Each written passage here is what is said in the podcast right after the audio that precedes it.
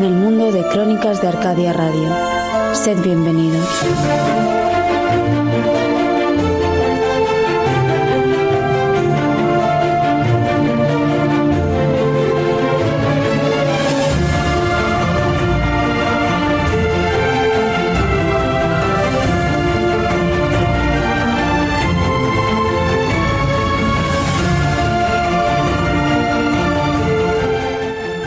Muy buenas noches, una vez más, y bienvenidos a Crónicas de Arcadia Radio.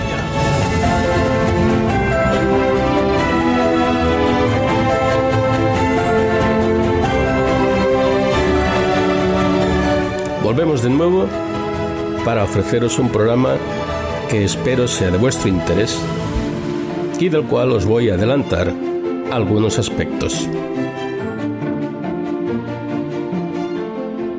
En esta noche vamos a tratar sobre el mundo del sueño en el medioevo, el mundo del sueño en la época medieval, el concepto del sueño en la época medieval. Un tema que nos va a llevar a hablar de aspectos muy interesantes, pues vamos a hablar de sueños visionarios, sueños proféticos, grandes personajes que a través del sueño no solo tuvieron visiones, sino que hicieron profecías muy interesantes. Incluso haremos una brevísima parada en el concepto moderno de los visitantes de dormitorio. Pero fundamentalmente es un recorrido por el medievo para conocer cómo se entendía el mundo onírico. Y os aseguro que os va a sorprender muchas de las cosas que aquí nos va a explicar esta noche nuestra amiga y compañera la licenciada en Historia del Arte y medievalista, entre otras muchas cosas, Desiree Gómez. No os lo perdáis. En primer lugar, recibiremos de nuevo la visita de un buen amigo, de José Ignacio Carmona. Y en esta ocasión vamos a volver de nuevo a Toledo, a la mágica y misteriosa Toledo sin duda uno de los centros de la magia y el misterio en el mundo.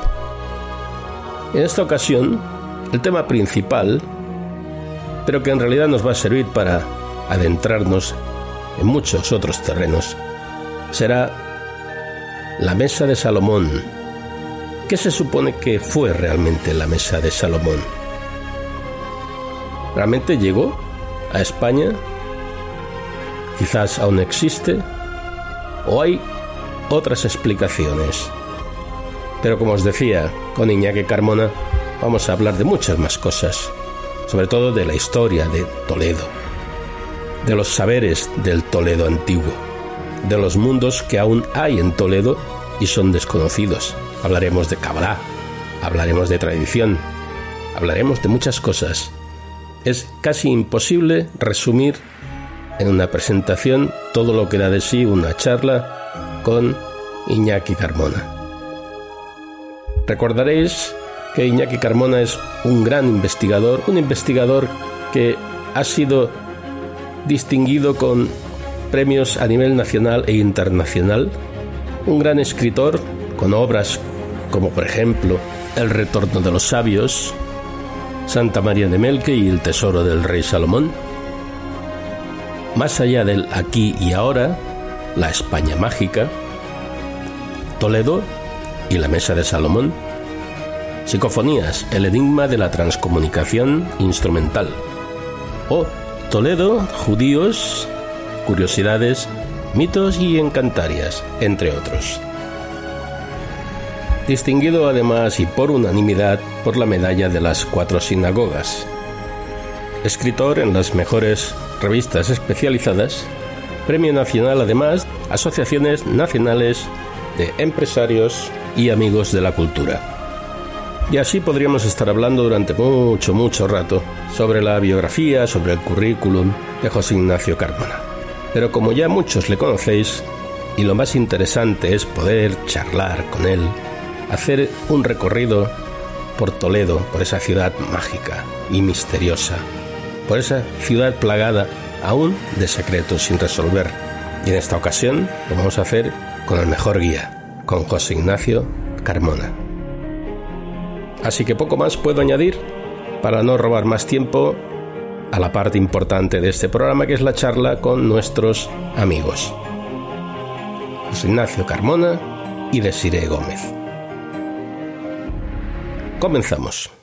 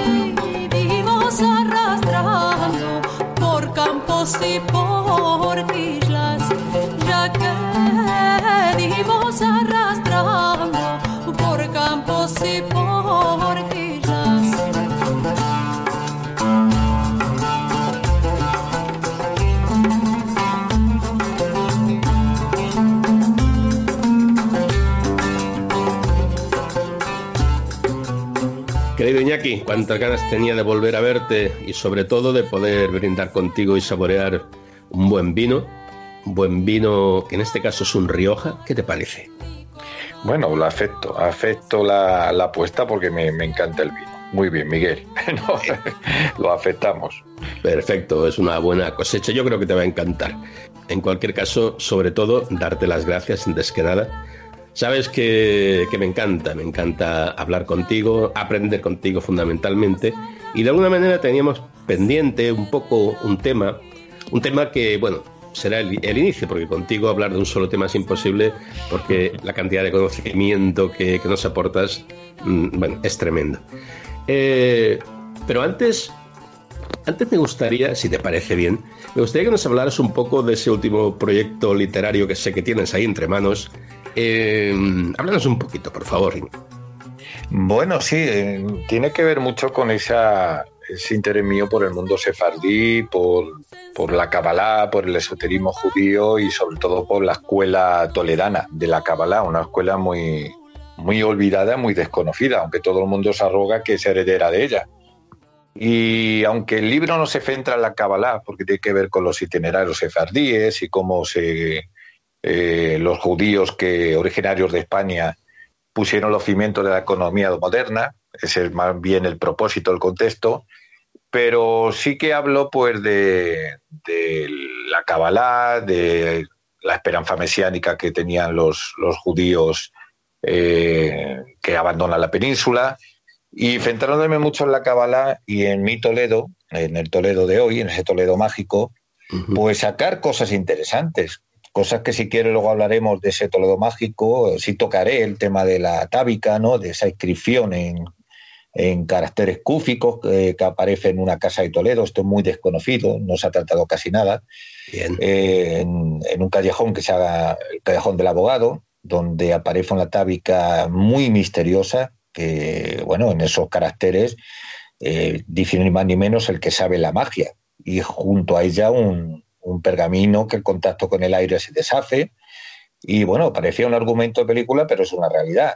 Y en ese lienzo de pared, pues aparecen también pinturas de color rojo y negro, aparecieron inscripciones eh, que estuvieron por estudiar, acá aparece un disco de cobre marcado con una espiral de hojas y Y bueno, pues por la verdad es muy sugerente y es una historia digna de una película porque la estudió un cabalista y murió en el transcurso porque no tenía la edad que es un prefecto de la cabala, no había cumplido la, edad de, más de 40 años, que esto es curioso.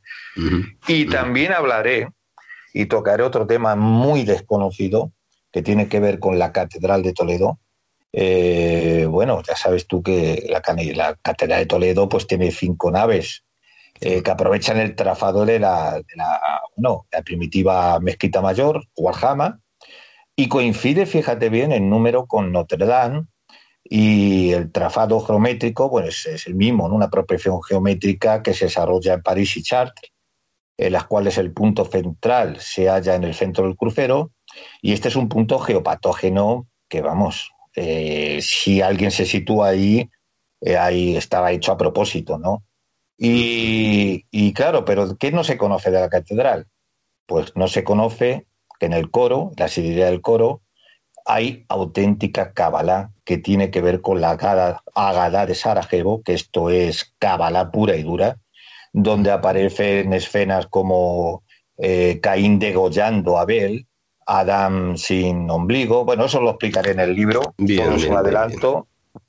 Sí, bueno, la Catedral de Toledo, pues aunque les parezca a muchos de nuestros oyentes, les parezca algo sorprendente, eh, los judíos, los conversos, las comunidades conversas, lograron infiltrar eh, gran, o, gran peso, ¿no? con, mucha inteligencia, eh, el esoterismo judío.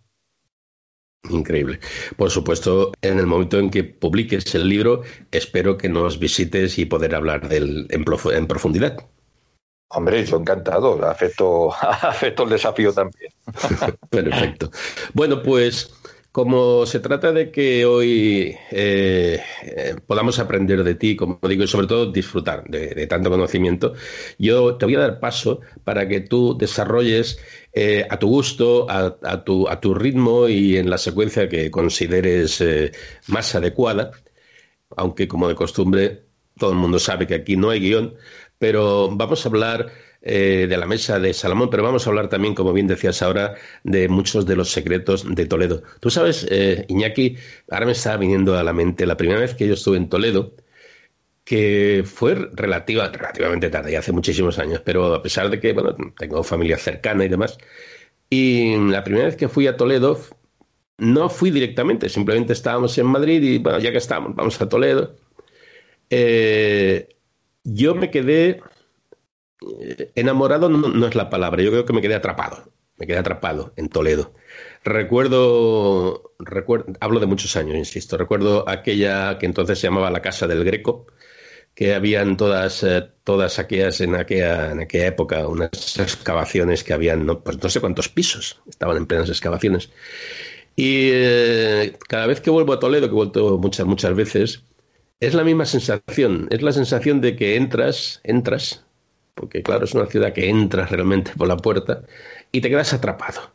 Te quedas realmente atrapado. Es uno de esos sitios que uno piensa, aquí me quedaría. Mm, supongo que le pasa a muchísima gente.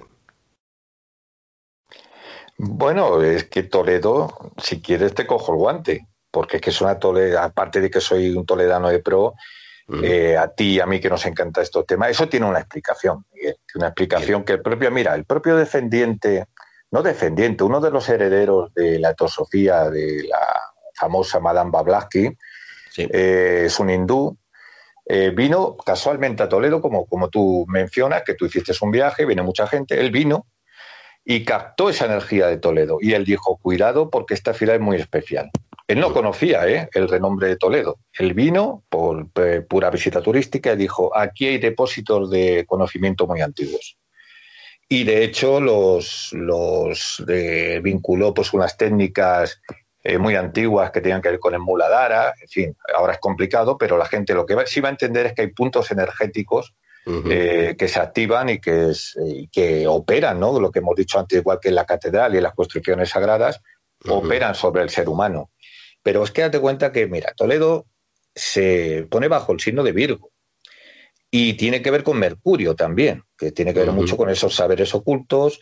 Y bueno, todas las civilizaciones, ya sabes, como Azarquiel, esas famosas tablas toleranas que preceden a las tablas alfonsíes, eh, pues el, centro del mundo, digamos, el meridiano que tratan es el que pasa por la ciudad, intentando que fuera esa Jerusalén celeste, ¿no?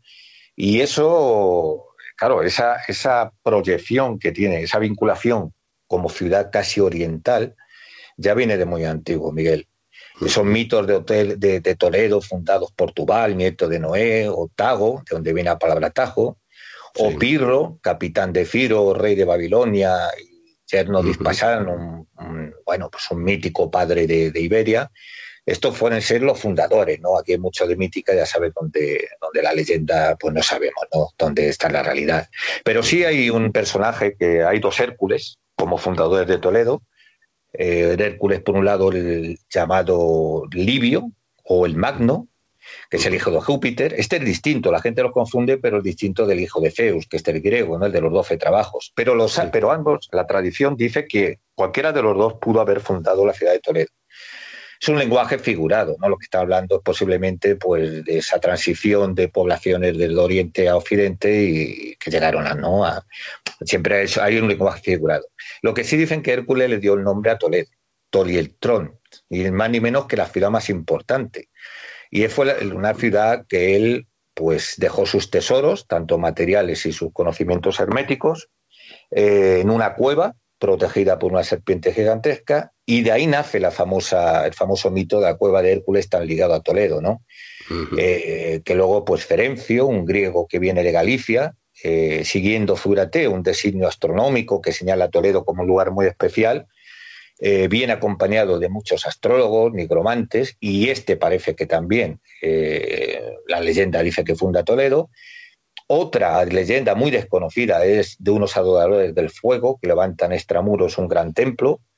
Eh, otra habla de Pirro, pero esta vez como un rey de, Iberia que, fue llamado por Nabucodonosor como aliado, conquista Jerusalén. Y, y, el rey babilonio le entrega recompensa un gran número de esclavos judíos que fundan Toledo como Toldot, generaciones. En cualquier caso, en cualquier caso, Miguel, para no es que Toledo siempre ha tenido esa impronta de ciudad ligada a la magia y más adelante se verifica, tú sabes que el estudio de la magia se consideraba legítimo en la Edad Media, ¿no? Y que en toda Europa Toledo cobró fama eh, de la ciencia toledana, se le, se le, conocía como la ciudad nigromante, la Ars Toledana, y esto era en toda Europa a partir del siglo XI, pues, pues cobró esa fama, ¿no? A Toledo se venía a estudiar los diablos. decía ni más ni menos que un monje cisterciense flamenco, eh, el Inando de Froimont, ¿no? De la abadía de Froimont. Él decía eso, que a Toledo se venía a estudiar los diablos. Eh, bueno, esta es la famosa ciencia toledana y Toledo se vincula mucho a ella, pero fíjate ¿eh? que en España esta fama solo aparece en el siglo XIV a través del conde Lucanor, con el famoso cuento de Don, de Illán que todos conocemos. O sea que Toledo es una, ciudad de la magia por antonomasia, lo cual tiene su explicación. No sé si me estoy entendiendo mucho, pero tiene, tiene una explicación que la gente tiene que comprender. Y tiene la explicación de que hubo una comunidad, tanto eh, de judíos eh, como de los llamados primeros cristianos nuevos, que también se ha tocado muy poco este tema, que fueron, eh, bueno, la sociedad toledana estaba muy arabizada cuando la conquistan los castellanos, digamos, los, eh, las tropas cristianas, ¿no? Alfonso VI. y, bueno, pues esta, esta comunidad que se cristianiza, se mimetiza con los mozárabes, o sea, los nuevos cristianos con un rito ya arabizado, y estos pues, son los que permiten, con esos saberes astronómicos que venían del califato, ¿no?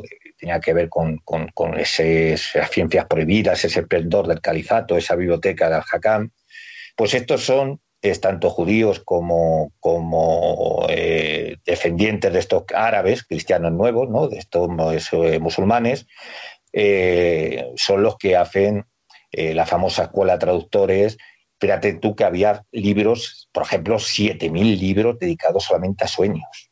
O sea, fíjate. Entonces, claro, ¿qué pasaba? Que, cuando llegan aquí todo ese rigor cristiano de, la orden del Cluny a través de cómo emparenta la monarquía castellana con, con la nobleza borgonesa, etcétera, etcétera, claro, cuando llegan, pues claro, se encuentran una ciudad de Oriente dicen, eh, es que aquí estos hablan caldeo, caldeo quiere decir árabe, ¿no? Y claro, se encuentran, para ellos eran costumbres, ritos extraños, aunque ya fueran cristianos nuevos, ¿no? Y de ahí vino mucho todo el interés que tuvo siempre la Iglesia por, por de hecho, cuando se traslada la capital a Madrid, eh, se borran todas las inscripciones, tanto hebreas como árabes, bueno, han sobrevivido algunas, pero se trataba de, borrar todo ese tufillo, ¿no? Porque ellos, claro, este cúmulo de saberes eh, desconocidos y ocultos, que son el principio también de la, ciencia, ¿eh? no solamente era la magia, eh, pues claro, ellos lo asociaban pues a, árabes, a judíos y tenía mucho interés en, borrarlo. Y, son los propios monjes de, digamos, la iglesia la que intenta un poco demonizar y crear esta fama de un Toledo nigromante eh, para un poco desvincularse de ese pasado esplendoroso, esplendoroso, pero que ellos trataban de demonizar un poco por borrar ese, esa impronta tanto árabe como, como judía. Una cosa, porque ya veo que hoy lo voy a pasar muy mal, porque a mí me gusta mucho hablar, pero hoy, hoy, hoy me toca escuchar, porque me encanta, me encanta aprender. Y, contigo no hay más remedio que aprender, sí o sí. De todas maneras, eh, em, espera, un, espera un segundo. Es que me parece que el micrófono que te he dejado no es muy bueno. Espérate un momento. A ver, espera. Prueba, prueba con este. A ver, a ver, a ver qué tal ese micrófono. Yo creo que es que se me ha subido el Rioja, eh, Miguel. hombre, ya es posible. es posible, pero solo A mí se me ha subido el Rioja, sí, sí, eh, sí. Pues, espérate, bueno, espérate, aún nos queda A ver cómo acabamos, a ver cómo acabamos. Uh, ya has visto la bodega, es una bodega espléndida, te aseguro que no nos la vamos a acabar. Pero bueno, vamos a probar con este micrófono y si no, pues bueno, en cualquier caso, eh, creo que se te oye bien. Como quieres estar ahí metido en la chimenea, pues claro, no, aquí en la mesa yo tengo mi micrófono, pero bueno, en fin.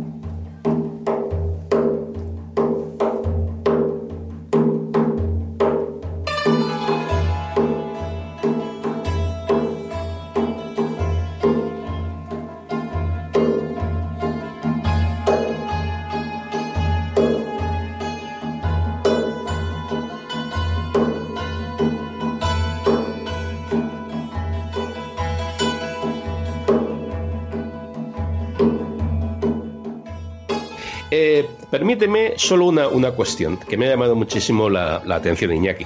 Hablabas de la relación que tiene Muladara con, Toledo. Em, claro, es la primera vez que oigo esto y me ha, llamado muchísimo la atención. Muladara supongo que nos referimos al chakra, al chakra base, ¿no? chakra, es correcto, correcto. Y eh, no acabo de aunque no sé por qué me han abierto unas cuantas vías imaginativas, pero ¿nos puedes dar un, que sea una breve pincelada de cuál puede ser esta relación? Bueno, yo creo que lo que se refiere a este defendiente, defendente, heredero de Madame Blavatsky, que es, eh, ahora no recuerdo el nombre, está en alguno de mis libros, es, es, que, es que las ciudades son seres vivos.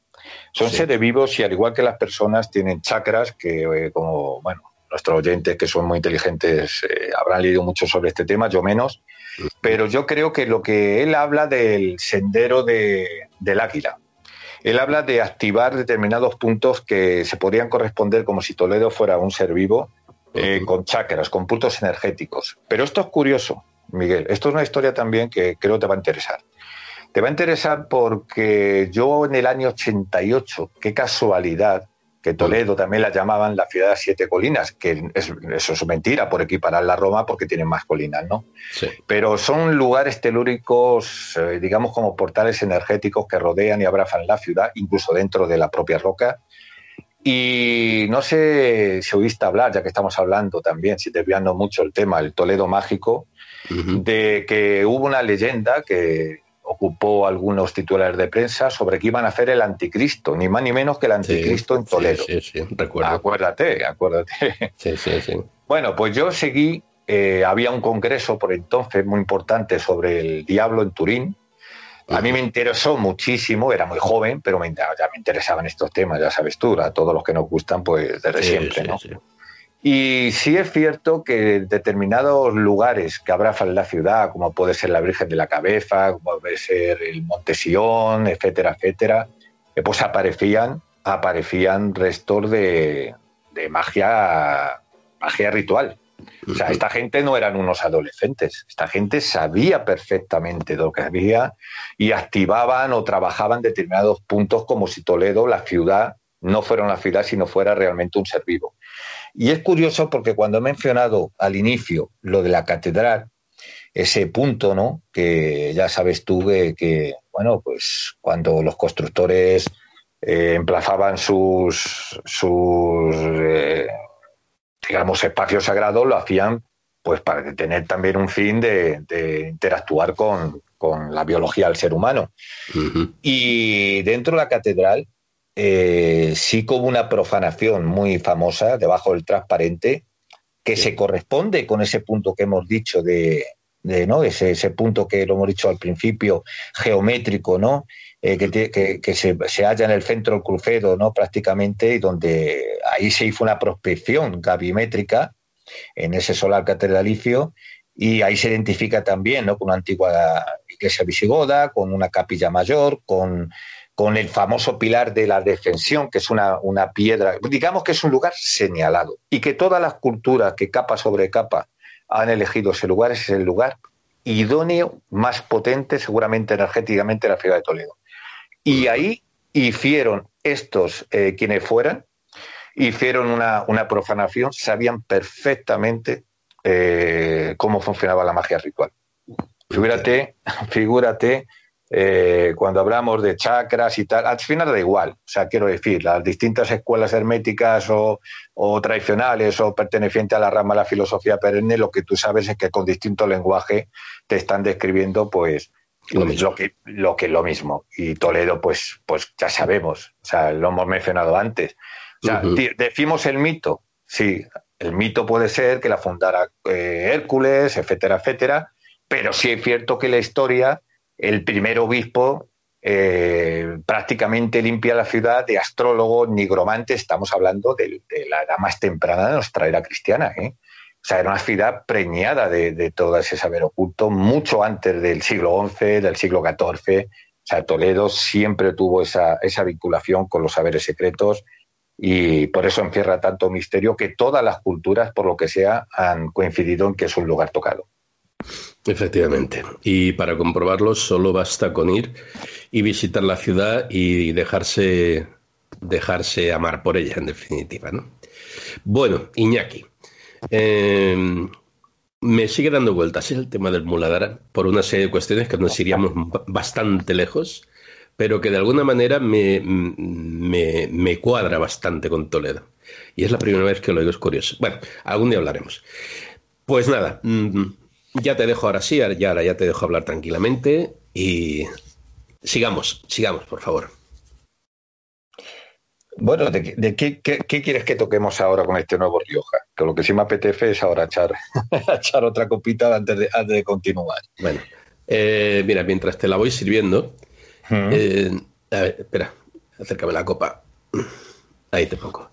eh, me pongo también, claro.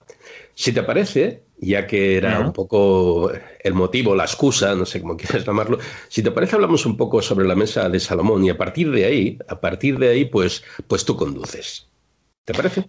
Bueno, es un mito, hemos hecho referencia a los grandes mitos y la mesa de Salomón, la celebérrima mesa de Salomón, es otro. Mira, ahí se, mira, se confunde totalmente eh, la realidad con el relato.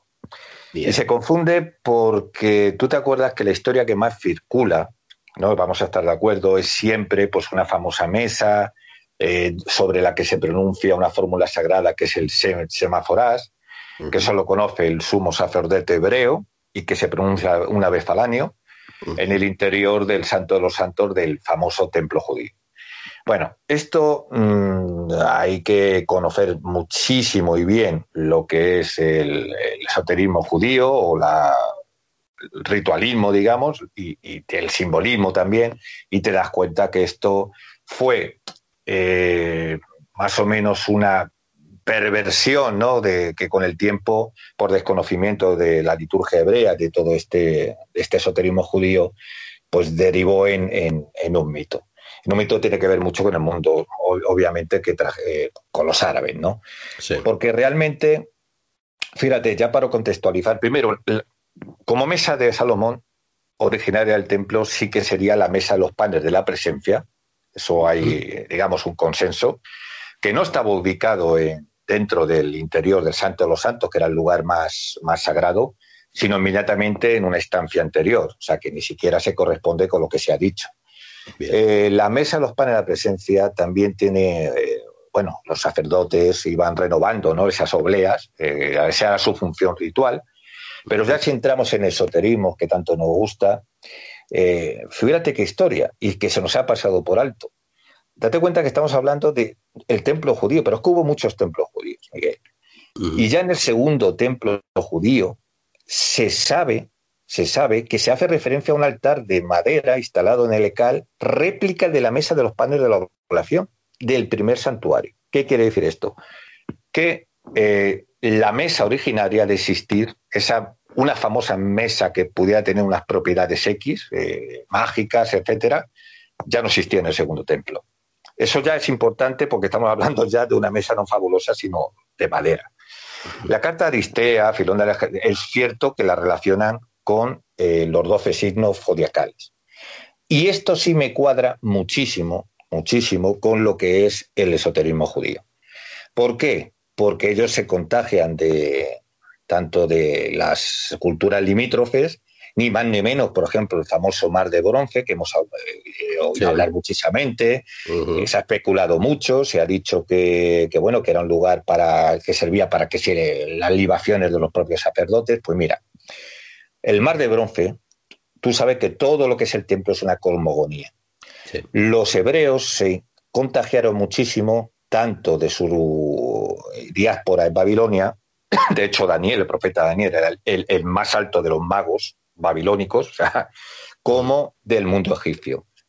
Y por ejemplo, el famoso mar de bronce, de 2,5 metros de altura, ¿cómo se iba a libar un sacerdote con, no, fíjese, 45 mil litros?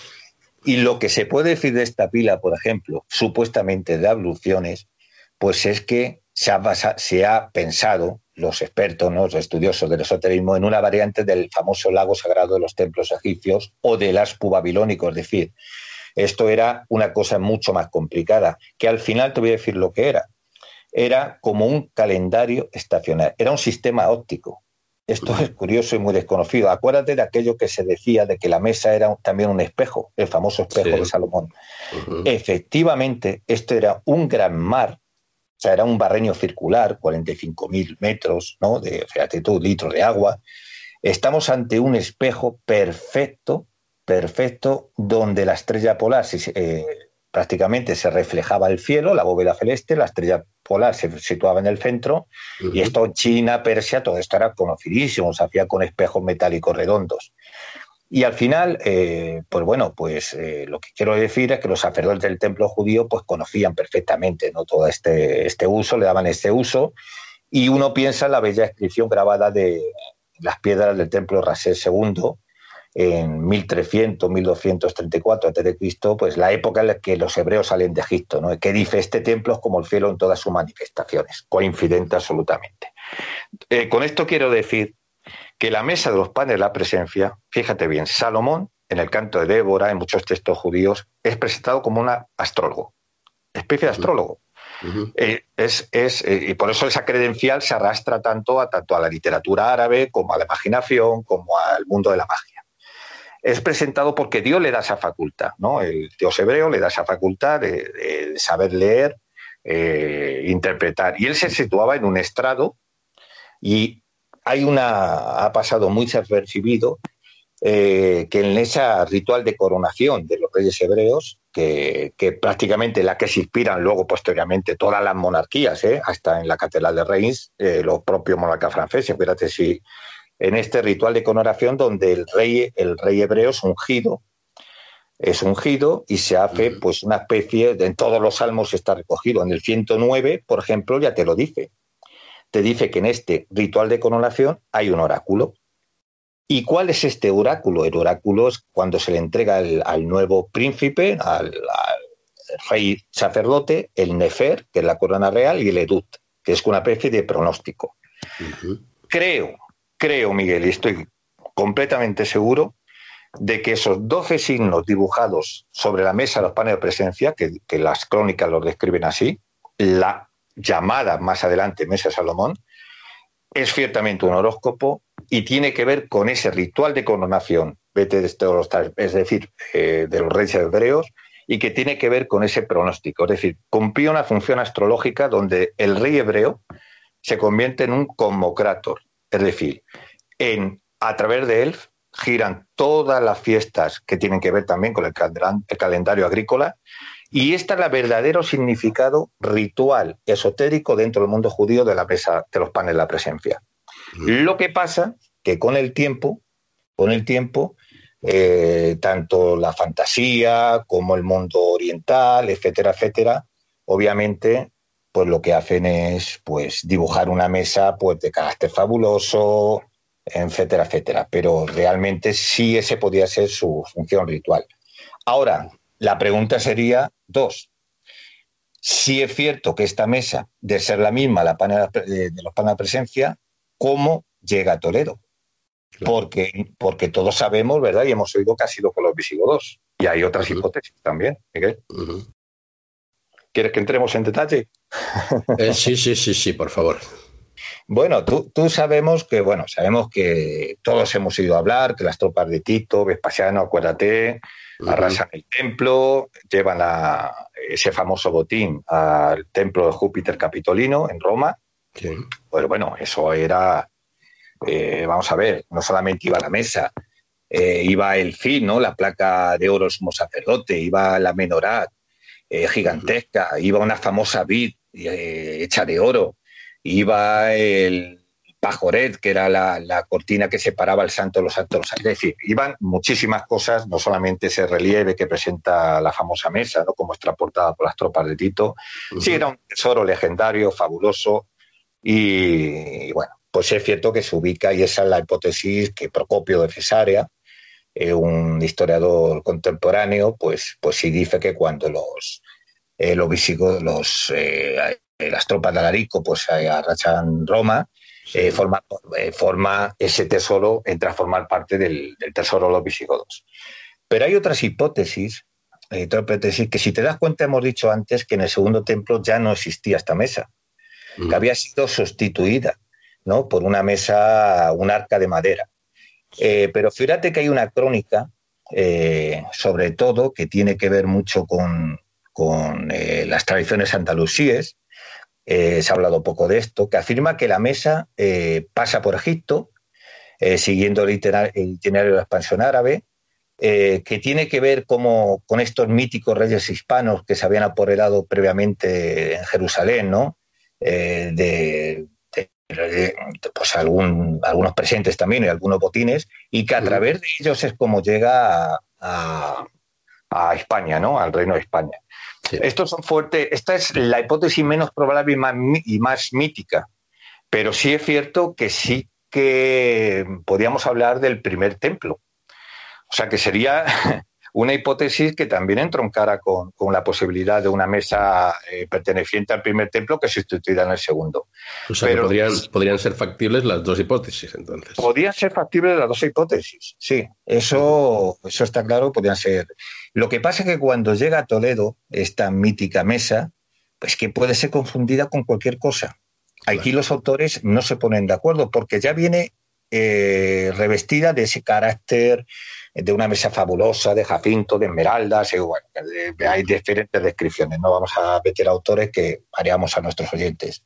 Pero sí pudo haberse confundido con la peana del candelabro, eh, o con la, la propia menorá, ¿no? que obtienen como, como botín.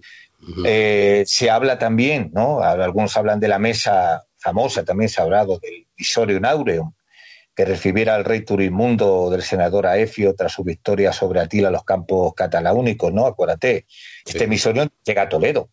Eso es verdad que llega a Toledo. Y era una bandeja de oro macizo que pesaba 230 kilos de oro. Y mm. forma, había llegado a Toledo porque esto es real, ¿eh? Que el tesoro godo llega a Toledo, esto es historia, no es... hasta los autores más serios han concluido que esto, esto es, es, muy probable. No, no solamente probable, seguro. Y llega a Toledo pues formando este museo de, fíjate tú, y tenemos pues, pues otros objetos que pudieran haber sido la mesa de los evangelios, que dice, por ejemplo, Iquitilla, que este es defendiente del clan de Quitifa, ¿no? Y habla de un arca, un tabut, destinado a guardar los evangelios que rivalizaban los nobles godos, ¿no? Para, lo iba adornando eh, con oro, mucho oro, etcétera, etcétera, y lo habían eh, guardado en la Basílica de Toledo junto a la Casa de los Reyes. Es decir, imaginemos que los árabes, cuando invaden la península, llegan a Toledo y lo hacen pensando a través de las mil y una noches, que acuérdate que es un relato legendario, pues, pues había muchas crónicas que estimulaban esa imaginación de un Toledo ya que, que fíjate, Al-Handalus viene de la Atlántida. O sea, los mitos griegos pasan a la tradición siriaca y luego a los árabes. Ellos estaban completamente influenciados por ese carácter mágico de la España, ¿no? de este rincón nuestro de, la península y sobre todo por Toledo. O sea, ya había cobrado fuerza a Toledo. Entonces, ellos llegan y cualquier objeto de carácter suntuoso que tuviera forma de mesa, y había muchísimos objetos en Toledo, como se verificó luego a través también del, tesoro de Guarrafar, eh, que aparecen las famosas la votiva. hablamos, hablamos. Correcto. Entonces, claro, imagínate que esto es verdad. O sea, la cantidad de tesoros fabulosos que se habían apilado en, la Urregia, que era Toledo, pues claro, los árabes, cualquier objeto eh, que hemos mencionado, pudieran haberlo interpretado como mesa de Salomón. Eh, incluso hay una mesa, hay una mesa, eh, hay crónicas que no se ponen de acuerdo de que es que se encuentra en Toledo, de que se encuentra en Toledo, hay algunas que dicen que, sí, que Tarir le arranca una pata, acuérdate esa historia. Mm, sí, sí, sí. Eh, en fin. Y, pero hay otras eh, que hablan que no. O sea, que, lo más probable es que no se encontrara en Toledo, que, que se confundiera con alguno de los objetos mencionados anteriormente, ¿no? Eh, sí es cierto también que en el 1060, pues el señor de Mitras, el señor de Alepo, en Alraba, pues, pues procede ¿no? de, los turcos, cuando, bueno, pues ahí aparece también una mesa, mucho más tarde, estamos en 2060, que algunos identifican también como que por la descripción pudiera ser la mesa que sí es encontrada por Tariq, eh, Musa, bueno, esa, ahí ya sabes tú la, controversia que hay, y que es llevada ante el califa, ¿no?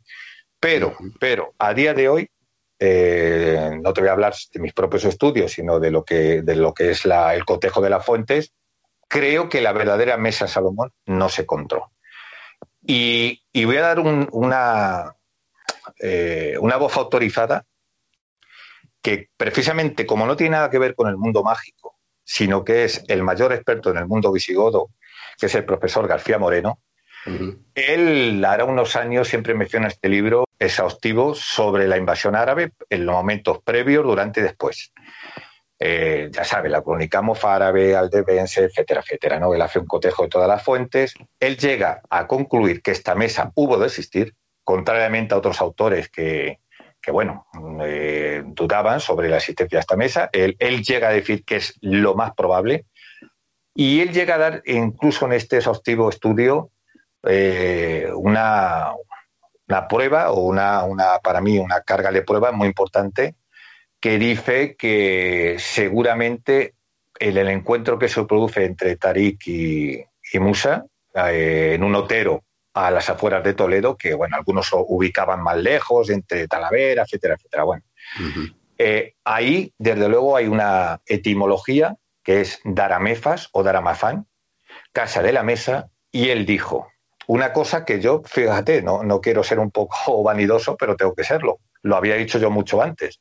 Había yo señalado el itinerario Guarrafar-Melque, una vía secundaria eh, romana eh, que se había utilizado para esconder el tesoro, porque ante la eminencia de los de las tropas de Tarik que iban a entrar en Toledo, claro, había cundido el pánico en la ciudad porque el clan que iba perdiendo, acuérdate que, era que, que la invasión de Tarik se produjo por un enfrentamiento entre clanes godos, uno de ellos apoyaba la invasión de, los árabes y, en un momento dado el clan que iba perdiendo, el famoso clan de, Don Rodrigo, que pierde la batalla de Guadalete.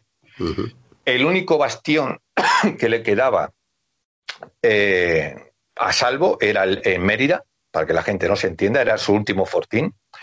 Y obviamente el famoso tesoro que venimos aludiendo, tesoro godo, que era mucho más que un tesoro fabuloso, que era un tesoro legitimador de la monarquía visigoda. Es decir, se hacía una ceremonia que se llamaba Liber Ordinum, eh, que eh, si no se hacía esa ceremonia de unción, que llevaba, bueno, pues un ritual muy, muy, muy, alargado, ¿no? No vamos a extender. Si no se hacía ese ritual, con ese tesoro, con piezas de ese tesoro, no había mm, legitimación posible. Entonces tú imagínate que las tropas árabes, apoyando a un clan godo, se acercan a Toledo.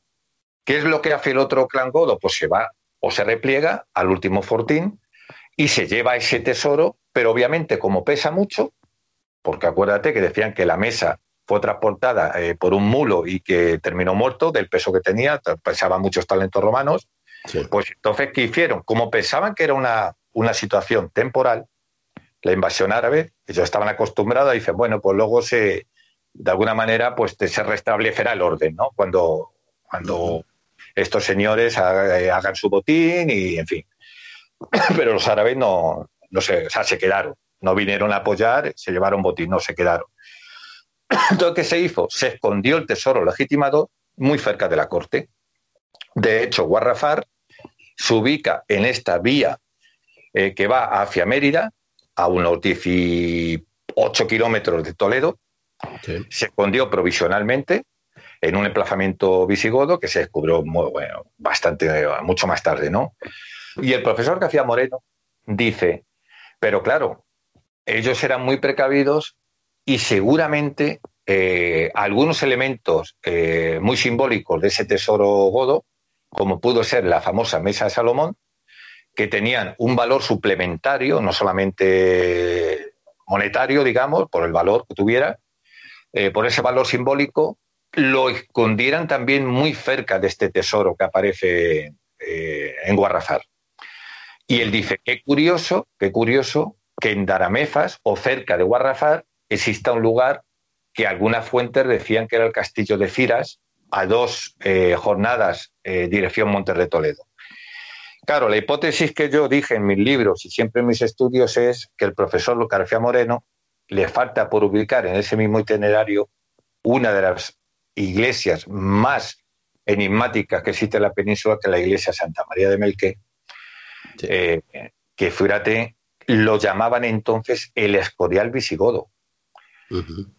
O sea, ese era un lugar muy, muy probable también de ocultamiento muy cercano a Guarafar de elementos litúrgicos procedentes de ese tesoro. De Santa María de Melque, quiero recordar a, nuestros amigos y amigas que hablamos en, la anterior visita de, de Iñaki Carbón. Eh, lo que no recuerdo, porque soy un desastre, ya sabéis que no pongo números a los programas, pero bueno, yo creo que si ponéis en el buscador Crónicas de Arcadia, Radio, eh, Santa María de Melque o algo así, seguro que lo vais a poder mm, volver a escuchar. Y aquí, dale un traguito al Rioja, que veo que tienes un poquito de tos. sí, yo ahí, ahí, por cierto, ahí por cierto, mm, estoy seguro que eres quesero, ¿verdad? Sí, también es verdad. Hombre, claro. Ahí tienes un platito de queso que es solo la parte que dejó Pablo Villarrubia, que, que, que, vamos, le tuve que quitar el queso, porque es que se lo comía todo. Pruébalo, verás qué bueno es. que este Pablo también es un poco ansioso. Oye, oye, oye. Dije, pruébalo un poco, ¿cómo que todo? Que me lo como todo. Un queso canario muy bueno, muy bueno. Madre mía, mira, qué bueno, qué bueno. Me estás tentando, ¿eh?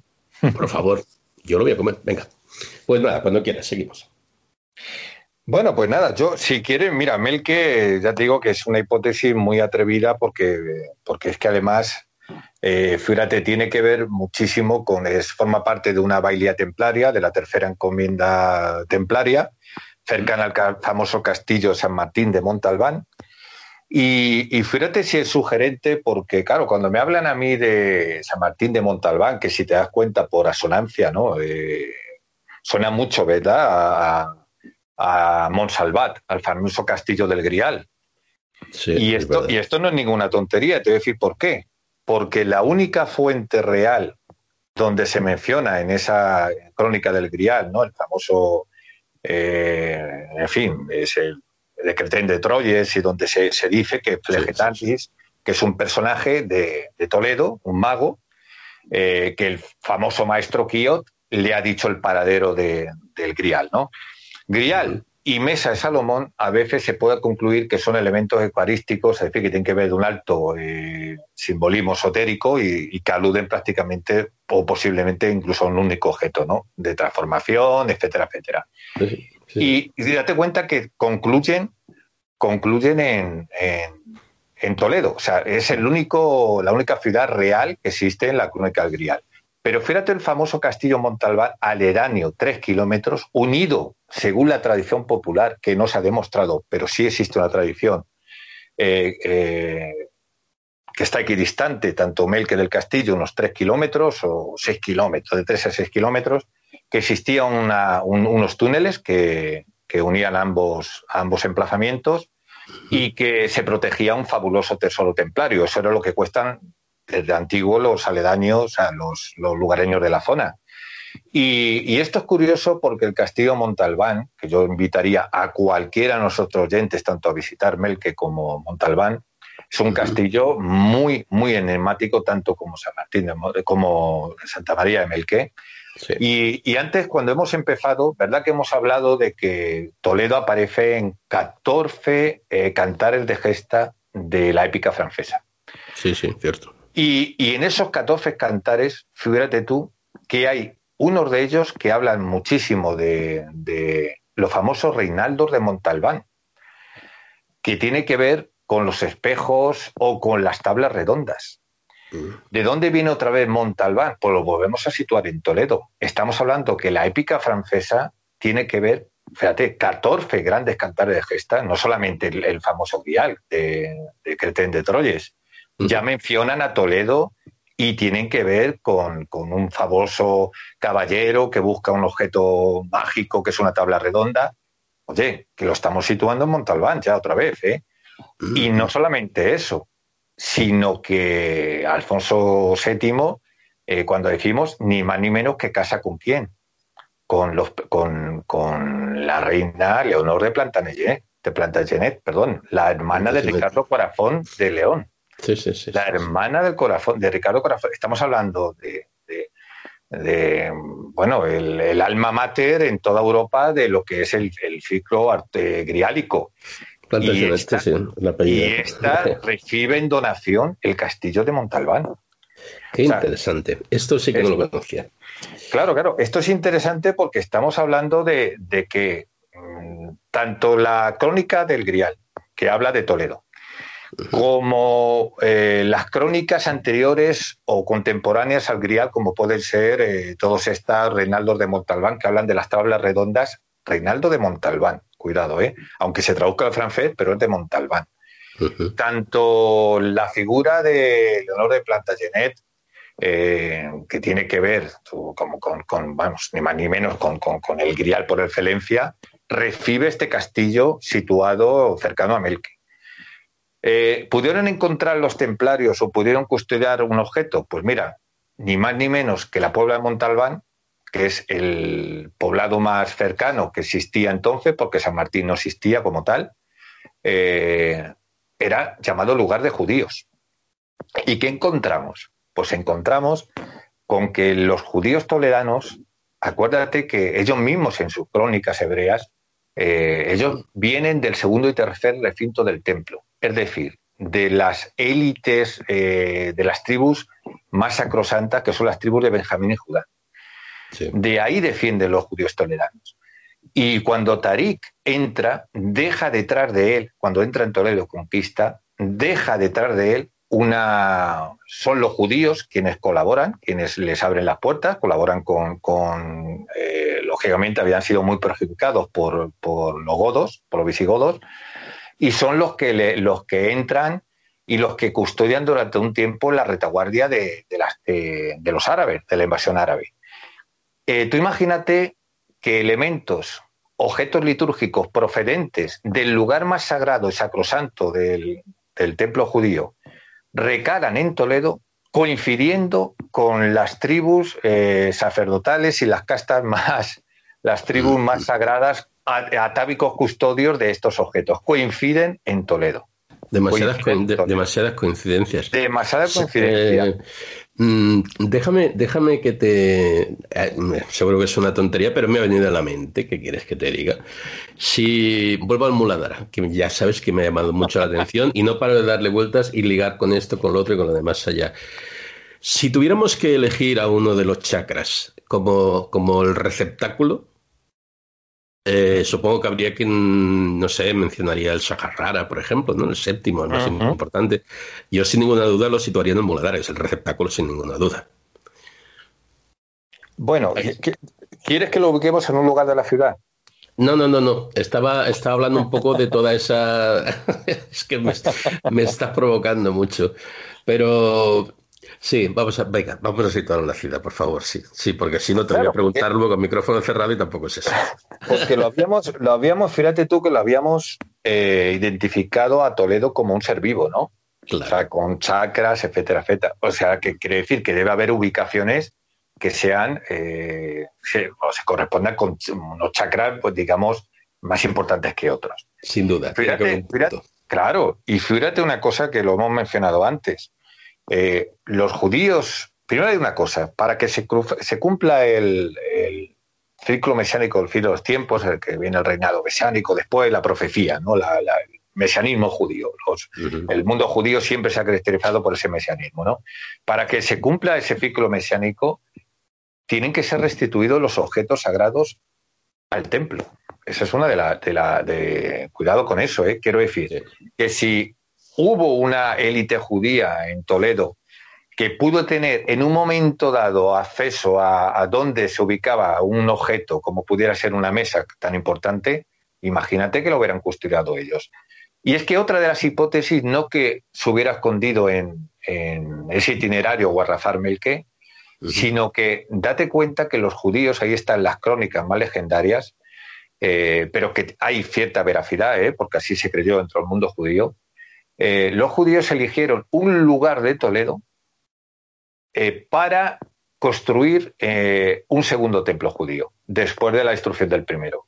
Y por eso Santa María la Blanca, bueno, se, cristalizó como tal, pero era la sinagoga mayor, está construida, según la tradición, con tierra traída de Jerusalén y posiblemente del entorno del primer templo. Eh, y fíjate, es importante Santa María la Blanca, que la gente lo conoce por tal, pero la sinagoga mayor. Eh, Toledo tuvo 10, de 10 a 12, pero bueno, esta era la sinagoga mayor. Eh, que posiblemente lo ubicaron también en uno de los puntos neurálgicos, en uno de los puntos más importantes de, carácter energético. Si fuera un chakra, sería uno de los más importantes. es una de las vamos a te cuenta que ahora mismo la escudería es totalmente un, lugar, es un, un, cronotropo, ¿no? Como han dicho los, expertos. Eh, no, me voy a profundizar en eso, pero sí es cierto que esta sinagoga, que algunos han identificado este nuevo templo en la diáspora, ¿no? Después de la destrucción del primero, lo llamaron el templo más importante después de la destrucción del primero. Esto era en algunas crónicas apócrifas, apócrifas judías, perdón. Eh, pues eso eh, pudiera ser lugar indicado para, para custodiar en sus famosos sótanos, eh, tampoco, tampoco. Eh, imaginar de Toledo es una ciudad que, para el que no lo conozca, otro misterio que se añade al misterio es que es una intrincada red de galerías. Sin duda. O sea, el Toledo, la piedra que todos vemos, una piedra con un casco histórico, ciudad patrimonio de la humanidad, etcétera, etcétera, es un lugar con múltiples cuevas laberínticas que se conectan unas con otras. Pues imagínate que ese lugar, esos sótanos de ese nuevo templo ubicado en Toledo, pudiera ser también lugar de ocultación, eh, como ya se hizo también, acuérdate que era una de las cosas que, se habló del arca, que si fue llevado por, los templarios, etcétera, etcétera, o se escondió, como se decía, en la cueva de Jeremías, acuérdate que eso era, era, era una cosa que se hacía muy preventivamente. O sea, siempre las cuevas, y es cierto que, donde, que es donde han aparecido tesoros, son lugares muy propicios para ocultamiento, conociendo, por supuesto, todo este intrincado laberíntico. Y seguramente los judíos lo debían de conocer, más que seguro, porque eh, un gran experto arqueólogo medievalista como es Passini, habló de un fenómeno que se llamaba las criptosinagogas. Es decir, los judíos ocultos después de, ya perseguidos, ¿no? A vez que los reyes católicos los expulsan, siguieron practicando ocultamente en esos sótanos habilitados como criptosinagogas porque conocían perfectamente esa intricada red de galerías. Y bueno, pues es una hipótesis también atrevida, pero que dejo ahí, eh, porque ni más ni menos que, oye, estamos hablando de, objetos que para ellos eran eh, necesarios custodiar para, para, restituir el templo, que es uno de los mandatos para, para el, vamos, para que se cumpla la profecía total, que es el reinado del fin de los tiempos. Sí, sí, me estaba, me estaba acordando otra vez de esta primera vez que estuve en Toledo, que bueno, me llevó una persona. Y al primer sitio donde me llevó, no, era una persona que no era, no era especialmente ni, ni esoterista, ni no, no, era, estaba interesado un poco por la historia de las leyendas, pero no, no mucho más allá. Y me llevó, porque según él, me quería enseñar el sitio que a él particularmente más le gustaba, y me llevó a Santa María Blanca. Y eh, yo recuerdo la, no sé cómo explicarte, la sensación de una energía muy especial allí. Y eso que, eh, pues al menos en, aquel momento, yo hace unos años que estoy en Toledo, eso no puede ser. Eh, y te hablo de hace al menos 40 años ¿eh? de esto, mucho tiempo. No, era, digamos, gran cosa por ver en aquel momento, ¿no? Pero sí, sí es verdad que no sé por qué siempre luego cuando he vuelto a Toledo, la visita más sin duda obligatoria era, era ahí. Y ahora me están haciendo ver que, quizás es, por, es porque hay, hay algo especial, claro. Sí, bueno, eso, eso seguro. ¿eh? Yo, yo te puedo asegurar que Toledo, aparte de todos los especiales, que coinciden todos los actores. Y de hecho, mírate que, ¿cómo se llamaba este autor? Jabalois. Famoso mm. historiador Jabalois, que habla mucho de. Él encontró en un congreso, se lo encontró, vamos a decir, de casualidad, pero obviamente le interesó muchísimo, eh, a través de fuentes que no habían pasado al mundo cristiano, eh, estamos hablando de la historiosidad, eh, este era también experto en genealogía, etcétera, etcétera. Bueno, pues en un congreso en Narbona, él pues encontró ni más ni menos que crónicas que hablaban o hacían referencia a todo esto que tenía que ver con el grial, con la mesa, y él hablaba ni más ni menos que identificaba a los personajes con personajes de la comunidad judía tolerana y hablaba de una estirpe davidico-carolingia, que es cierto que, entroncaron los nazí, los descendientes del linaje de David, eh, con la nobleza borgoñesa, que es la que emparenta con la monarquía castellana. Todo esto, esto eh, la genealogía la tiene trafada, no recuerdo el título del libro, fue un estudio muy exhaustivo. Y, obviamente, pues, eh, date cuenta que, este hombre decía, por ejemplo, que Abraham, Abraham Daud, que escribió el famoso Sefer Kabbalah, este es tolerano, y él lo identifica con el poseedor del secreto del Grial. Estamos hablando de un eminente cabalista tolerano que había historiado todo desde un punto de vista de la profecía judía. Es que hay muchos elementos coincidentes que siempre al final aparece eh, mesa, eh, grial, en un, lenguaje figurativo, no solamente como objetos simbólicos, que tienen que ver con, y figúrate lo que estamos hablando, eh, de cómo se está esta nobleza y es que, bueno, ni más ni menos, que, cuando emparentan y, vienen a Toledo y, de alguna manera eh, reviven y todos esos eh, ciclos artúricos y demás son los que reactivan también la, famosa encomienda de Montalbán. Es que son muchos muchos elementos coincidentes. Y bueno, Jubelius, el famoso esoterista también, un, historiador del, esoterismo, hablaba de que, de que en Toledo la profecía ¿no? del Grial y que, bueno, pues eh, una de las grandes profecías se iba a, tener lugar en la ciudad que contenía la, famosa piedra, ¿no? Él hablaba de un águila. Claro, pero es que fíjate, es que es otra, otra cosa muy desconocida, el famoso águila bicéfala, que, tenga, que tenemos que remontarnos a Bizancio, ¿no? Para encontrar ese origen, ¿no? De la dinastía de los emperadores, de pues, está ahí la base del Sacro Imperio Germánico, de ese carácter divino ¿no? de, del rey sacerdote. Bueno, pues en la Baja Media Europea localizamos este símbolo en el escudo del matrimonio Acuérdate eh, del rey Leopoldo VI, que es el poderoso duque de Austria, con Teodora, hija del emperador de Constantinopla, ¿no? Y esta casa de Battenberg, al final, fíjate tú, se reactiva eh, a través del famoso Carlos I, le llegan en 1530, se consigue que los sectores alemanes le hacen con el título de emperador del Sacro Imperio Romano Germánico. Y en ese momento se introduce este águila bicéfala, tal como la conocemos, con todo ese simbolismo que tiene Sacrosanto, se establece en Toledo. De nuevo. Sí, sí, sí. Se establece en Toledo. Y tiene que ver muchísimo, es otra vez más el cumplimiento de una, de una nueva profecía ¿no? que estudiada por, pues bueno, ah, no voy a decir el origen porque tiene distintos orígenes, pero que sí que lo menciona muy bien Jubelius. Yo invité, o sea, decir muchas de las profecías se coinciden en Toledo, ¿no? Y que tienen que ver con, con una estirpe sagrada de carácter eh, rey sacerdote, con, tiene que ver con objetos simbólicos, ¿no? y claro, todo esto estamos hablando eh, a, muchos de nuestros estudiantes les parecerá, bueno, pues sí, pues es, interesante, pero no deja de ser historia, eh, trufada con la leyenda, que de brofar bien donde acaba. Pero es que hay gente que todavía en tiempos contemporáneos esto se lo toma a puntillas. Eh, esto es así, Miguel. De hecho, la famosa, hemos hablado de Melke, Melke durante un tiempo buscando esos fabulosos tesoros, quemaron su techo porque había pan de oro. Y había una, famosa virgen, eh, Melque quedó sepultada.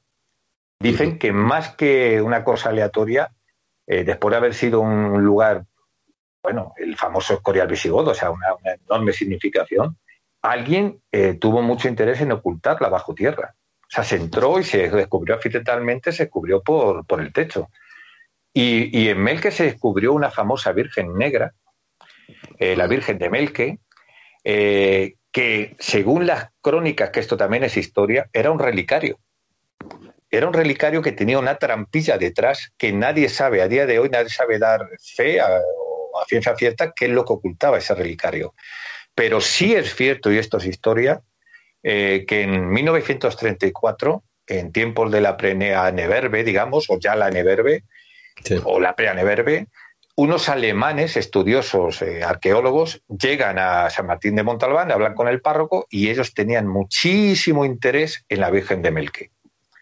O sea, muchísimo interés en la Virgen de Melque. Y curiosamente, ya en una segunda visita que se produce unos años más tarde, ha desaparecido la Virgen de Melque. Eh, y, te voy, a dar una fuente que creo que nos ha tocado todavía ningún libro, ni, eh, mm, muy reciente. Como tengo buenos lectores y buenos amigos. Bien, bien.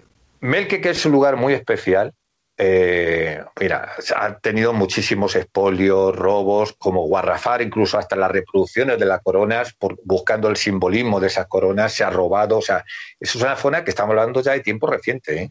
De gente que, que, todavía a ese simbolismo ligado a esos lugares lo toman muy en serio, ¿no? Como un itinerario muy, muy, muy importante, todavía muy vivo. Bueno, pues eh, también aparece allí, en el entorno de Merkel, la famosa dama de los Montes de Toledo, que invito, siempre lo he dicho a todos los oyentes, si les gusta el tema de las damas íberas como la dama de Elche. Esta es una, una estatuilla, eh, busquen las imágenes o buscar las imágenes en, Google, que aparecerá. La pondremos, la pondremos. Sí, sí, la famosa dama de los Montes de Toledo. Es una estatuilla, eh, bueno, en fin, impresionante que aparece arando bueno, pues el otro día hay un testimonio, que creo que estoy autorizado a decirlo, que me habla que ese lugar, que es un lugar ya tocado por, eh, un espacio sagrado, solamente que se ubicaba, no, no se hacían las edificaciones a la faz, ya lo sabes, ¿no?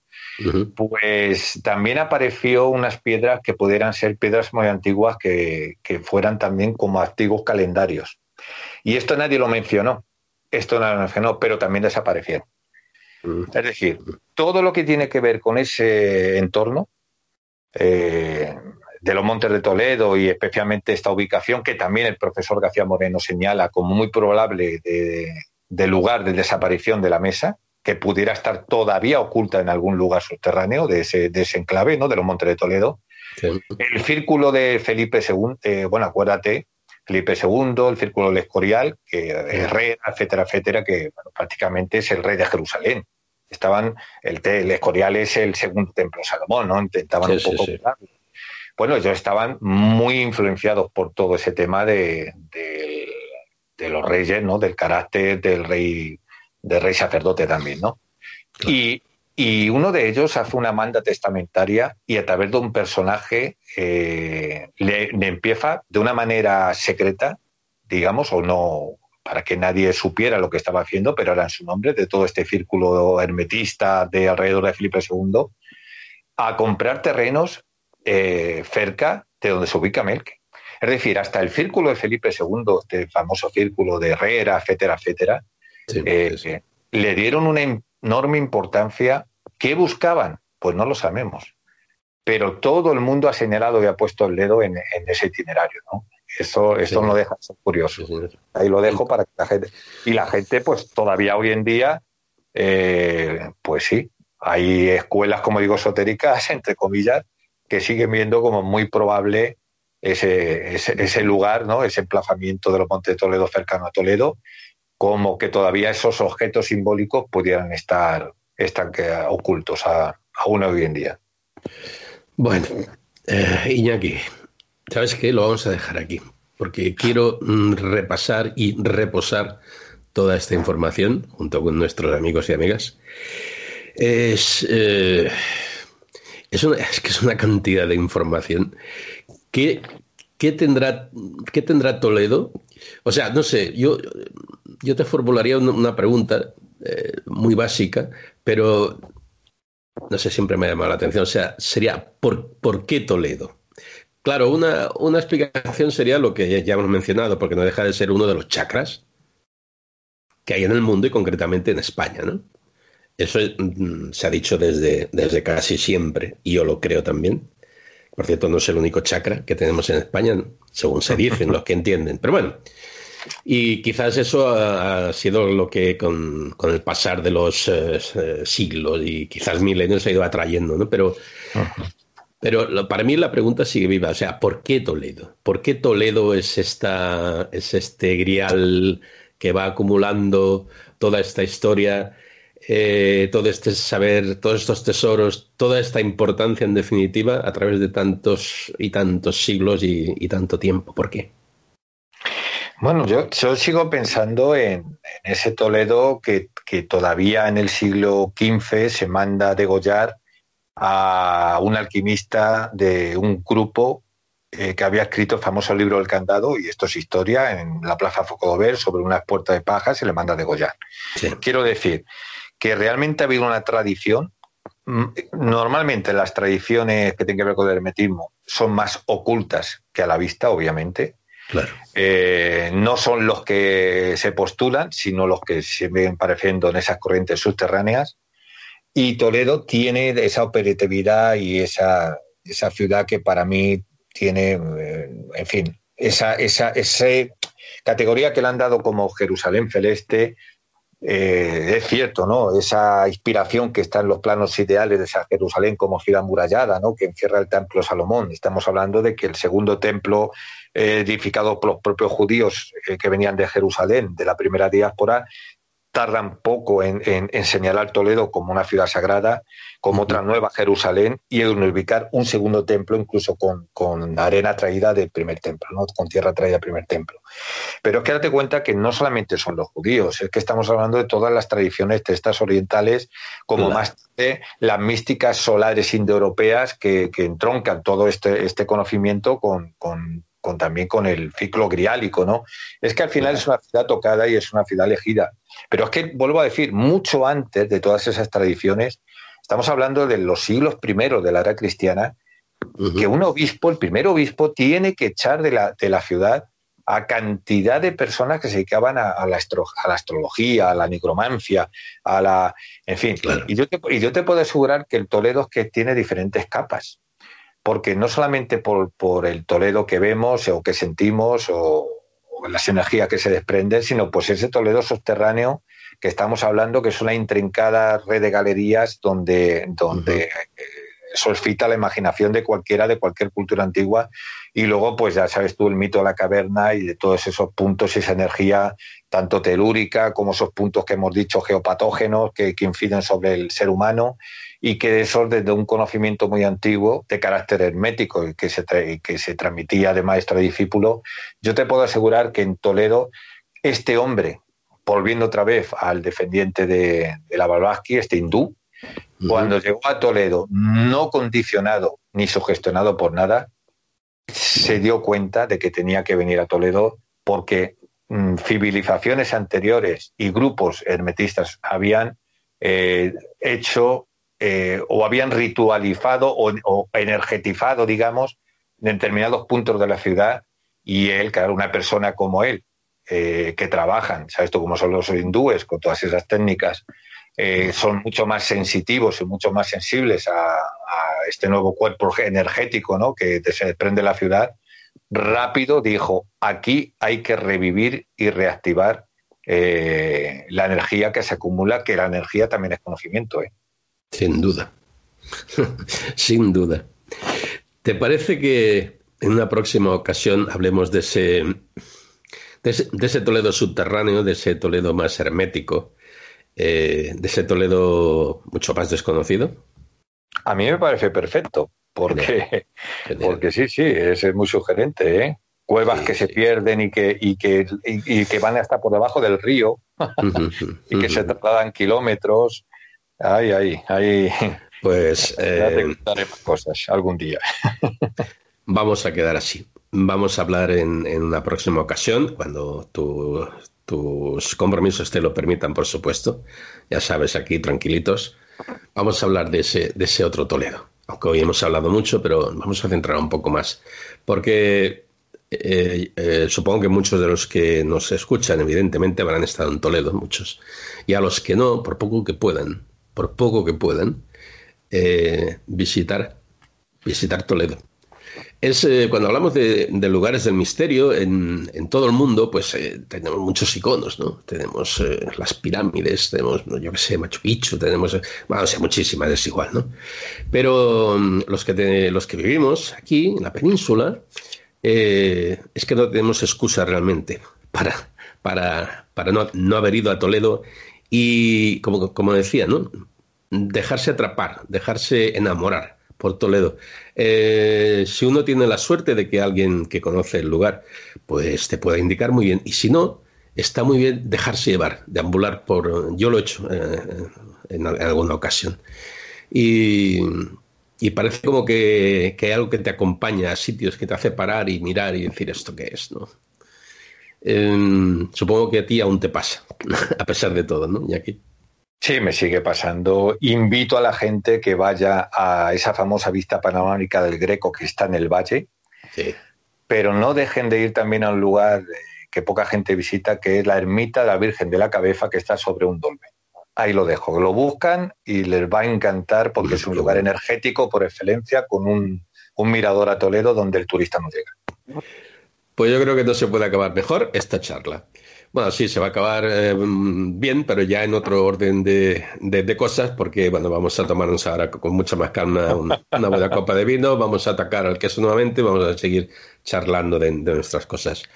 Querido Iñaki Carmona, maestro, es un auténtico placer, ya lo sabes, eh, para mí poder, poder escucharte y poder aprender mm, de un lugar además eh, que para mí es muy, muy especial a nivel personal y que, y que por otra parte encierra pues tantísima sabiduría y quién sabe, ¿no? Si en, un futuro, en un futuro, no se sabe cuándo, pero en un futuro Toledo eh, igual representa de nuevo un punto importante en los acontecimientos, ¿verdad? Sí, ya, ya verás cómo sí. Ya verás. y volveremos al castillo a contarlo. Perfecto. Pues nada, lo dicho, muchísimas gracias a todos. Espero que lo hayáis pasado también como me lo he pasado yo, eh, que creo que se me nota. Y, nada, hasta la próxima. Yo ahora con, con mi amigo Iñaki nos vamos a tomar un par de copitas más de vino con calma. Nos vamos a poner los pies aquí en alto, en la chimenea, y vamos a seguir charlando. Iñaki, un abrazo muy, muy grande, muy, muy grande, y hasta que, hasta que tú quieras, ya sabes. Bueno, la próxima vez hidromiel. Adiós, Miguel. Hasta luego. Un abrazo.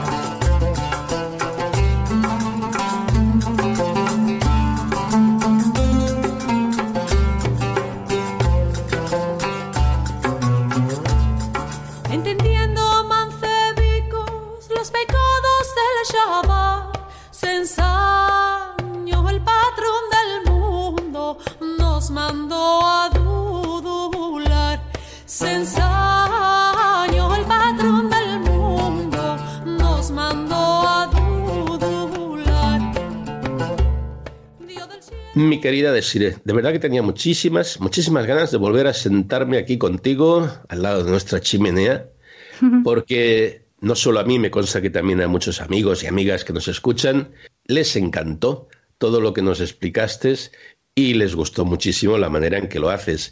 Es un auténtico placer para mí, de verdad, de verdad, de verdad, sentarme aquí contigo, volver a disfrutar de tu charla, y de tu compañía. Así que bienvenida de nuevo. Muchas gracias, Miguel. Y también a todos nuestros oyentes. Estoy encantada de volver aquí con vosotros. Qué bien, mira que aprendimos contigo, ¿eh? Mira que el tema de los humores y todo eso es durillo, pero yo a mí me lo ha comentado más de una persona y, es verdad, o sea, mm, cuando alguien te explica cosas así, eh, que aquí acostumbramos a hacerlo, como ya sabe todo el mundo en este programa, pero lo hace de esa manera tan, tan eh, amable, entre comillas, y con esa calidad de, de, comunicación. Es que lo entendemos, es que aprendemos, y eso, eso es maravilloso, maravilloso. Bueno, pues nada, como ya estamos aquí cómodamente instalados, veo que ese sillón ya, ya te ha gustado, el pelo ya te lo has quedado para ti. Mío. nada, pues para ti, efectivamente. Y, y, ahora, pues como de costumbre, yo te voy a ofrecer algo, algo para beber, pero hoy no te voy a ofrecer hidromiel, hoy te voy a ofrecer, hoy te voy a ofrecer un té. ¿Te apetece oh. un té? Sí, te iba a decir, o un té o una manzanilla. Ah, mira qué comunicación tenemos ya. ¿eh? Y eso que hace cinco minutos que nos conocemos casi. ¿De qué quieres el té? Vamos a ver. Tengo pues, Como es de noche, no sé si tienes algo parecido al té que es ruibos, que no lleva teína, ni cafeína, ni nada. Sí, te voy a poner un ruibos. Te voy a poner un ruibos. Y mira, tengo roibos con manzana, con naranja, tengo, tengo, no sé, alguna cosa más. ¿O lo prefieres solo, el roibos? Pues con naranja mismo, sí. Venga, dos. Uno para ti y otro para mí. Así que siéntate tranquilamente que te voy a preparar el té. ¿Sabes qué pasa? Que venimos a hablar de una cosa eh, muy concreta, entonces me gustaría poder dormir después. Y si tomo no no podré, para invocar, para invocar al sueño. No te preocupes. Además, sabes que ya sabes que, que, todo el mundo se queda aquí a pasar la noche. Cuando viene, todo el mundo tiene sus habitaciones. Algunos ya la tienen en propiedad, eh, porque además dicen, no, no, yo la de siempre. Tu suite, tu suite ya sabes cuál es. Creo que la otra noche dormiste muy a gusto y esta noche me encargo de que también con ese té que te va a encantar. Voy a prepararlo. Un momento. Gracias.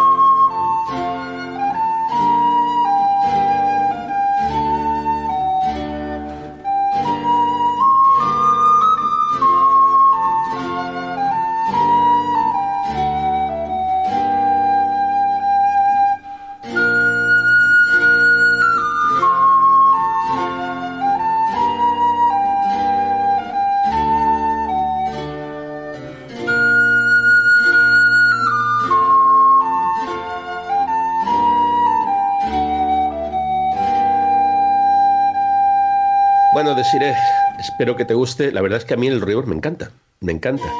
Y, y si lo aromatizas, pues mm, a veces más. El de manzana me gusta mucho, algún día lo tienes que probar. Y hay uno con canela, con canela. Oh, buenísimo, buenísimo, ya verás. Bueno, deciré, pues ya que estamos aquí tan, tan ricamente instalados, hoy nos vas a hablar de la concepción del sueño en la Edad Media, ¿verdad? Efectivamente. Pues, ¿sabes qué te digo? Que voy a cerrar esta boca mía que no hay manera de que, de que esté callada, porque creo que va a ser un tema, un tema muy interesante que yo no he oído hasta ahora, por otra parte. Así que cedo la palabra Y si ves que te voy interrumpiendo más de la cuenta, ya sabes, me das una colleja, no pasa nada. Adelante, Desire. Muchas gracias, Miguel. Pues bien, eh, la otra vez hablamos de la teoría de los cuatro humores y hoy vamos a hablar de algo relacionado en cuanto a que es eh, también una idea eh, relacionada con la fisiología dentro de la, la, Edad Media. ¿no? Durante la Edad Media, la herencia clásica y bíblica permanecerá como una constante en la idea del sueño y la concepción medieval del sueño, heredera de la tradición clásica y de la tardoantigüedad, tardoantigüedad se basa en una idea dualista. Por un lado está el carácter interno, donde interviene el físico y la psique y se relaciona con el mundo natural. Y por otro encontramos el carácter más externo, donde intervienen los astros, los espíritus, y bueno, dentro de estos eh, encontramos a Dios, los ángeles, los demonios y los difuntos, y se relaciona con aquello sobrenatural. Empezamos, empezamos fuerte. Pero fuerte, fuerte, ¿eh? Yo me he quedado casi aquí con la espalda pegada al sillón. Pero sigue, sigue. Y bien, em, la relación del sueño con la comunicación divina, pues eh, la encontramos desde muy desde épocas muy antiguas, pero bueno, en lo que en lo que tiene relación al tema con el del que vamos a hablar hoy, que es la Edad Media, pues eh, encontraremos un conjunto de documentos y libros que serán los referentes. La comunicación entre Dios y los hombres será una pieza clave para el desarrollo de las religiones, ¿no? que conocemos como abrahámicas o del libro. Entonces, el judaísmo con la Torá y el cristianismo, a su vez, ¿no? a través de los pasajes del Antiguo y Nuevo Testamento, desarrollan esta comunicación mediante el sueño, la visión y las apariciones. Y bueno, estas apariciones pueden ser teofanías, que sería pues la presentación de o visión de Dios, o angelofanías, que vienen, como su nombre indica en griego, como eh, mensajeros de Dios.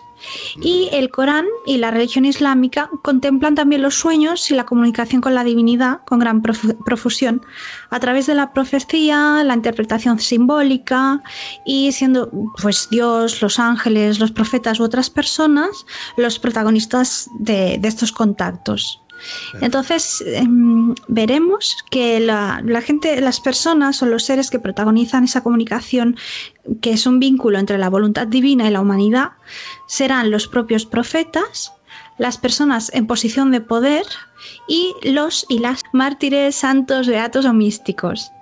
Y bueno, eh, los sueños en, este contexto sirven para legitimar acciones como un movimiento, por ejemplo, político o militar o la construcción de un nuevo monasterio. Y bueno, os explicaré un ejemplo, que es el caso de la construcción de la abadía de Clunitres, que se ah. inició en el, siglo en el año 1080. Entonces, según la leyenda, un monje llamado Gunso recibe una orden divina en un sueño para construir el monasterio. También eh, otro asunto que se suele comunicar por la vía del sueño es el descubrimiento de los cuerpos de mártires o santos. Y no sé si lo conocéis, pero este concepto se llama invención. Entonces, uno de los primeros casos sería la invención del cuerpo de Santiago el Menor y los mártires Simeón y Zacarías porque cuenta la leyenda que Santiago el Menor se apareció en un sueño en el siglo IV al ermitaño eh, Epifanio y lo comunicó dónde se encontraban los cuerpos. Entonces estamos viendo cómo eh, esta tradición se recoge y, eh, bueno, pues tiene el sueño tiene cada vez más peso, ¿no? Lo que me llama la atención es el nombre, invención. Sí, porque, bueno, esto es un concepto mm, latino que, bueno, estamos hablando eso, ¿no? Todavía de la época romana, siglo IV, y es la inventio, que sería el descubrimiento. Ah, Entonces, claro, es un concepto distinto al que tenemos hoy en día, que sería más bien el de crear. En este caso sería el de descubrir, ¿no? Y bueno, sí, Es, es, curioso porque la primera vez que lo oyes, bueno, pues parece que no, que sea, que la persona se ha iluminado y... Sí, es lo que me parecía, pero bueno, la explicación perfectísima, muchas gracias. Entonces, bueno, para saber de dónde procede dicho conocimiento, deberemos remontarnos a las fuentes. Y quizá esta sea la parte más mm, pues mm, dura del, del discurso de hoy, ¿no? Porque, eh, bueno, pues tenemos que remontarnos a la antigüedad clásica. En la antigüedad la adivinación fue una fuente de saber religioso que permitía conocer el futuro conjurando a las fuerzas divinas. Y eh, como tratado primero, y muy importante, encontramos la Oneirocrítica de Artemidoro de Daldis, escrito en el siglo II a.C. Y mm, bueno, pues os quería hablar de cómo la Biblia recoge después, ¿no? bueno, durante, anteriormente, durante y después, recoge 43 sueños dentro del Antiguo Testamento y nueve sueños y apariciones y visiones en el Nuevo Testamento. Algunos os sonarán, como es la escala de Jacob, los sueños e interpretaciones de José, las visiones de Daniel, eh, la advertencia a José ¿no? en sueños de Mateo en el Nuevo Testamento. Y la Biblia, a pesar de que pues, habla en profusión de estos sueños, visiones, ofrece una visión contradictoria de la relación entre los hombres y los sueños, porque estos y las prácticas onirománticas son considerados como mensaje divino a veces, pero otras son reprobados. Entonces, em, depende de en qué pasaje vemos que hay pues una actitud totalmente a favor de esas prácticas adivinatorias o revelatorias, ¿no?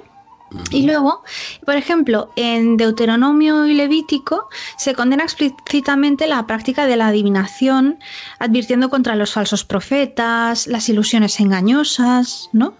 Mientras que en números se anuncia que Dios hablaría a los profetas a través de su aparición en visiones y sueños. y en Job, ¿no? Entonces, bueno, pues tenemos ahí un poco de lío en la Biblia. y ya iremos viendo que pues el primer concilio de Ancira, en el siglo IV, prohíbe las prácticas de adivinación. Entonces, como estamos viendo que hay esta estrecha relación con el sueño, la profecía y las apariciones de entidades ¿no? de, orden divino, pues condena de manera indirecta también las prácticas de oniromancia, ¿no? de estas mancias a través del sueño, la adivinación a través del sueño, mm, cosa que se entiende que se practicaba de manera profusa en la sociedad. Y bueno, luego llegamos a la época romana, a inicios del siglo III, Tertuliano aporta al cristianismo una de las primeras disertaciones sobre el sueño en su tratado de ánima. Luego San Jerónimo en la Vulgata también pues hablará de ello. Y aquí es muy importante el siguiente punto, que es que a partir del siglo IV, autores neoplatónicos como Calcidio y Macrobio, pues aportarán mucho a este estudio del sueño y serán de gran influencia para los tratadistas medievales. Entonces ya llegamos a la tratadística de la Edad Media eh, y bueno, eh, aunque en, las, en, la época de la Alta Edad Media, pues Macrobio escribió, el tratado más completo sobre sueños eh, del pensamiento todavía camino ¿no? entre el paganismo y, ya la nueva religión, bueno, la religión cristiana, el Commentaris Insomnium Scipionis de Cicerón y aquí es importante saber que él distingue entre diferentes categorías mm, jerárquicas del sueño. El oráculum, eh, visio, somnium, visum e insomnium. Entonces, pues estaríamos hablando de, una categorización que ayudaría a entender a las personas eh, qué tipo de sueños estarían pues teniendo y para qué serviría cada uno. ¿no? Entonces, Habrá tratadistas islámicos como Al-Kindi, Al-Rashid y Nawari que escribirán sobre este tema en los siglos pues, desde el séptimo al, XI y tratadistas hebreos como Jacob ben Judá Hassan de Londres en el siglo XIII o uno muy importante, pero ya en el siglo XVI, Shlomo al-Moli, con su libro Pitron al-Halomot para la interpretación de sueños. Muy bien. Entonces, bueno, ya que así acabamos ¿eh? con los tratados. No, es que estaba pensando que, mira, me va a explotar la, cabeza con los nombres, porque, mira, entre Cristina, cuando empieza con los nombres nahual y no sé qué, Vania con los nombres en ruso y búlgaro. Eh, el otro día Marisa con los nombres de... Y ahora, de verdad, me vais a matar buscar nombres facilito, Federico, no sé, Luis. Ay, ay. Bueno, sigue, sigue, sigue. Aquí en menos de nada ya hemos hablado en latín, hemos dicho nombres en hebreo, en árabe. Esto es estupendo, me hombre. me, vais a volver loco. Pero sigue, sigue, por favor, es muy interesante. Perdona. Y bien, en el siglo XII se da como un renacimiento del conocimiento sobre los sueños del pensamiento cristiano, con obras como el de Espíritu et Anima, atribuido a Agustín de Hipona, y el Polícratus de Juan de Salisbury. Entonces, la escolástica, dentro de la escolástica, encontramos una, una reevaluación de este fenómeno del sueño y eh, la traducción al latín de obras de Aristóteles, de estos textos de medicina árabe ¿no? y griega, y autores como Alberto Magno en el siglo XIII revisarán las categorías relacionadas con el sueño y él ya irá distinguiendo una categorización más acotada, hablando de tres tipos, eh, somnium, visio y profetía, ¿no? O sea, el sueño común, la visión, que sería pues esa ensoñación en la que tenemos eh, imagen de, pues, de otra realidad, y la profetía, que sería, pues, como su nombre indica, ese conocimiento de sucesos del futuro.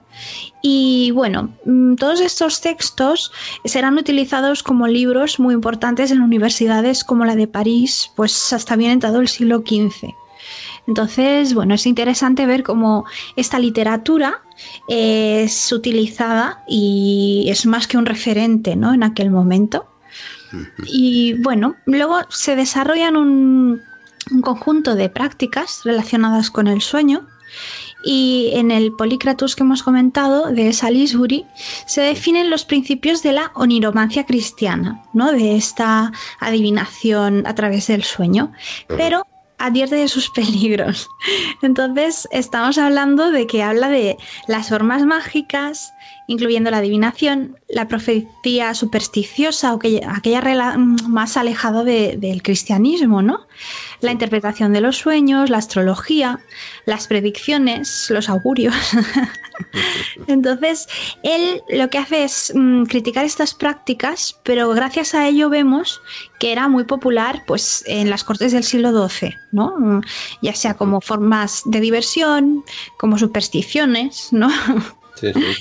Y bueno, luego una, amiga nuestra, de la que hablamos bastante en el último eh, episodio, Hildegard de Bingen, eh, relata en Causa et Cure del siglo XII que el fenómeno onírico puede producirse debido al elemento divino del alma humana entonces, para ella estos sueños son reales, eh, para el alma, pues eh, han podido ser vistos. O sea, ella cree que todo aquello que igualmente eh, aprendemos a través de la razón dormida, pero que estamos de alguna manera en contacto con ello, es, algo real.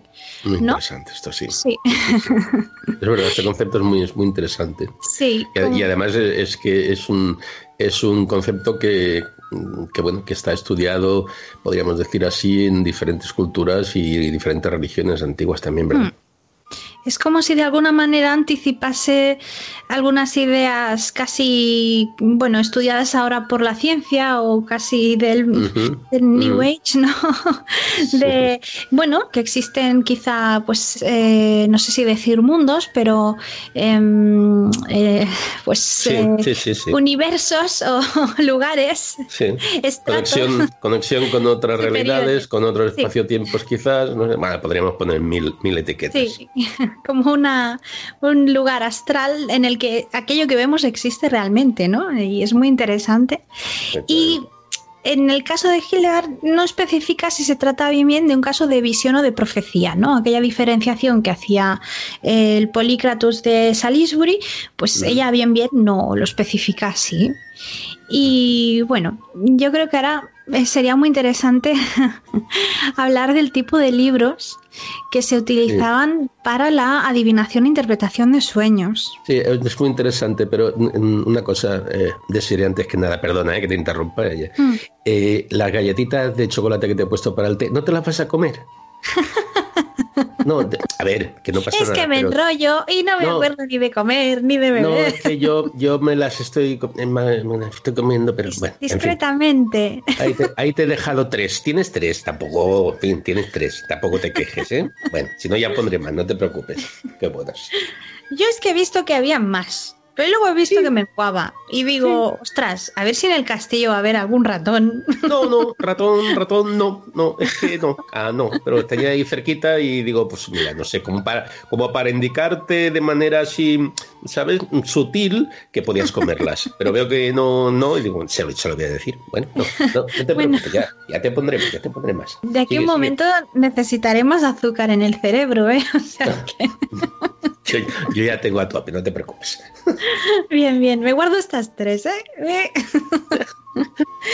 Perfecto.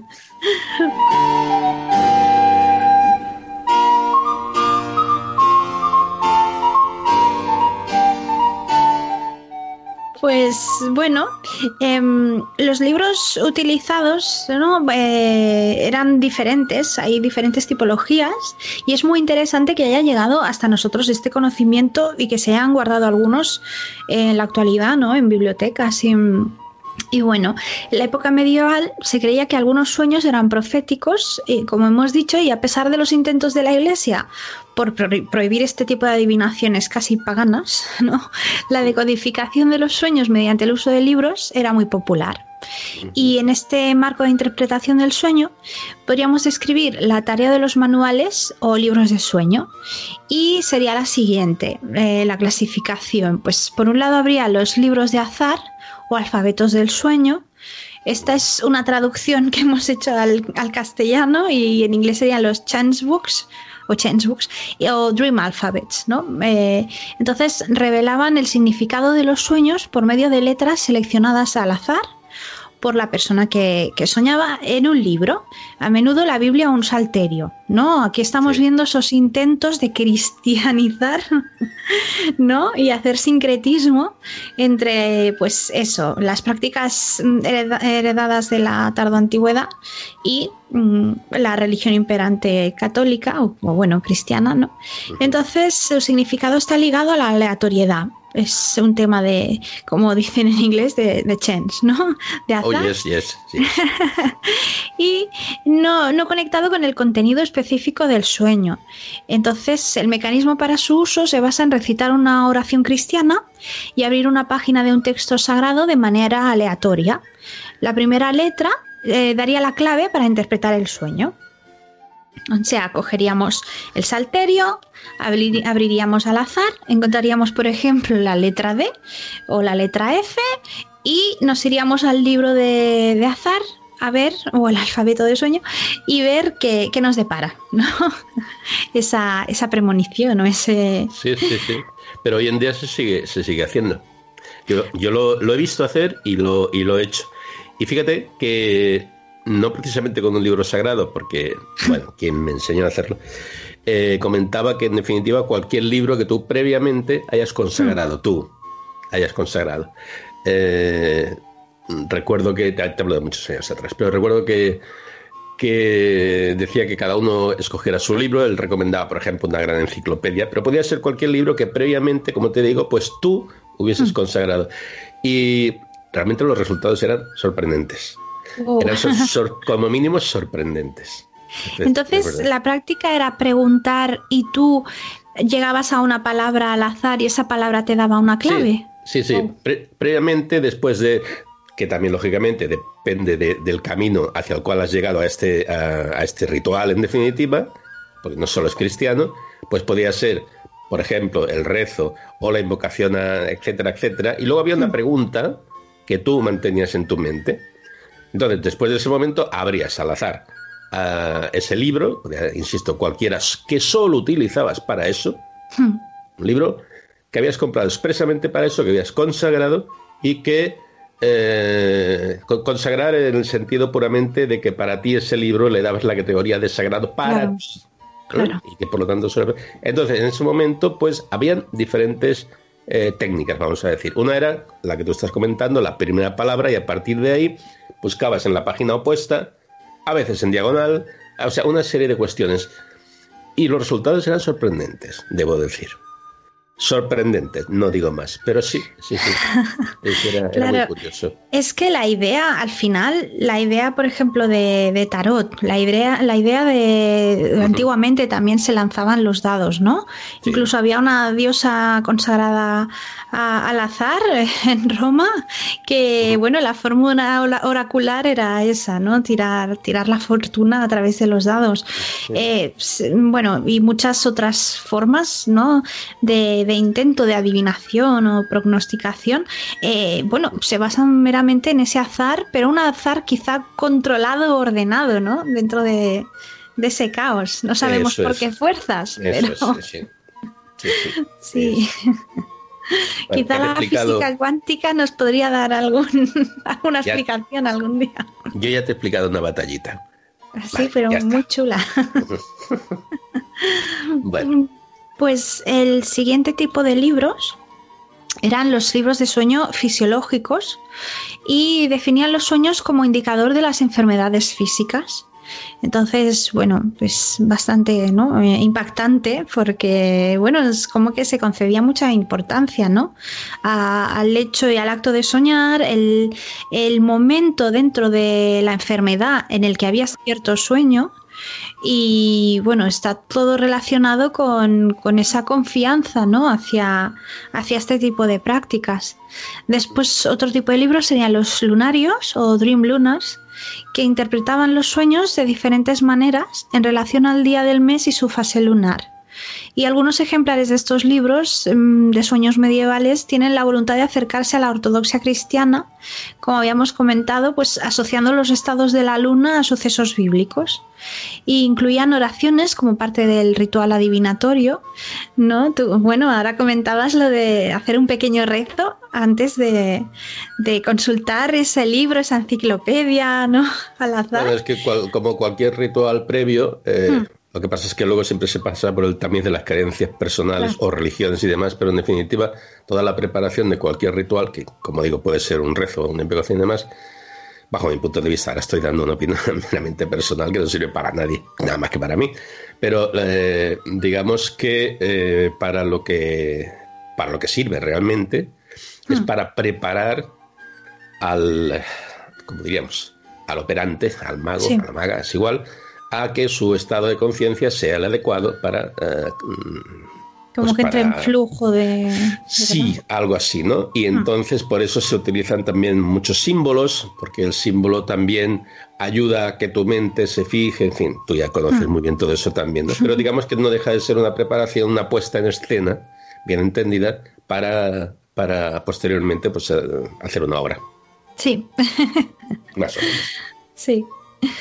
Pues eh, bueno, me, río porque ahora pensaba en el otro día hablando y pensando sobre otras cosas relacionadas, pero eh, bueno, el tema de, dónde viene, ¿no? El, teatro, por ejemplo, mm. y bueno, la relación que tenía con el, con el ritual, ¿no?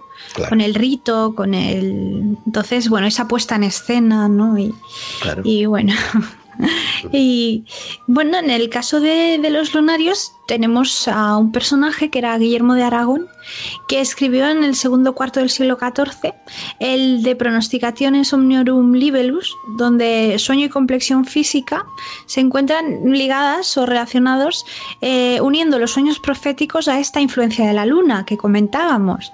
Entonces estas formas de oniromancia se desarrollaron a, los, a lo largo de estos siglos de entre el XIV y XV a través de la astrología y la moda de los horóscopos. ¿no? Y es curioso como hoy en día, pues, seguimos, pues ya da igual que sea el siglo, ¿no? De la, del dogma de la ciencia, que el ser humano al final, mm, bueno, pues tiene sus prácticas que han pasado a lo largo de los tiempos y que seguimos, pues, perpetuando, ¿no? Sin ninguna duda, sin ninguna duda. Y bueno, llegamos al libro de sueños propiamente dicho, que era el tipo más popular y consistía en una lista de palabras ordenadas alfabéticamente con los símbolos de los sueños y sus significados. Entonces destacarían dos, el Somnile Joseph y el Somnia Danielis. Vemos esta conexión con eh, los profetas del Antiguo Testamento y es bueno un intento de la cultura popular de dotar a esta prognosis de legitimidad religiosa, vinculándola a los intérpretes de sueños avalados por el Antiguo Testamento y bueno, en un rescate de la cultura popular o de tradición hebrea. Entonces este Somnia Danielis eh, o los sueños del profeta Daniel era el más popular y se ha conservado por se han conservado por toda Europa copias desde los siglos IX a, XV. ¿no? Y bueno, pues esta circulación perdón, de libros aumentó con la llegada de la imprenta. Entonces, bueno, es, curioso, ¿no? Qué interesante, qué interesante. Eh, te, quedan, te quedan tres galletas, yo solo te lo recuerdo. Sigue, sigue, sigue. Espera, cogeré una. Uh. a ver. más, más, te vale, sí. Más te vale. Están buenas, ¿eh? Hombre. Mira, beber un poquito de té. Sí, que debe estar frío. Si está frío, te, preparo otro, ¿eh? Bueno, está, está, templadito aún. vale. vale. No te voy a hacer hacerme otro, que encima de que no me he tomado este. Las galletas muy buenas, ¿eh? Hombre, ya te digo, las ha hecho la cocinera, buenísimo. Y ahora necesito, necesito esta galleta porque vamos a hablar de un tema, un tema tremendillo. Bien, bien, vamos a ver.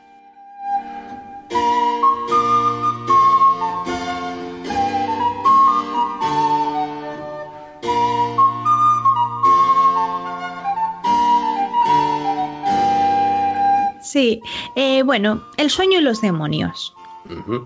A finales del siglo VI, eh, Gregorio Magno habla sobre, los sueños en sus escritos Moralia y también en diálogos, enfatizando los diversos orígenes de estos y la consecuente necesidad de precaución.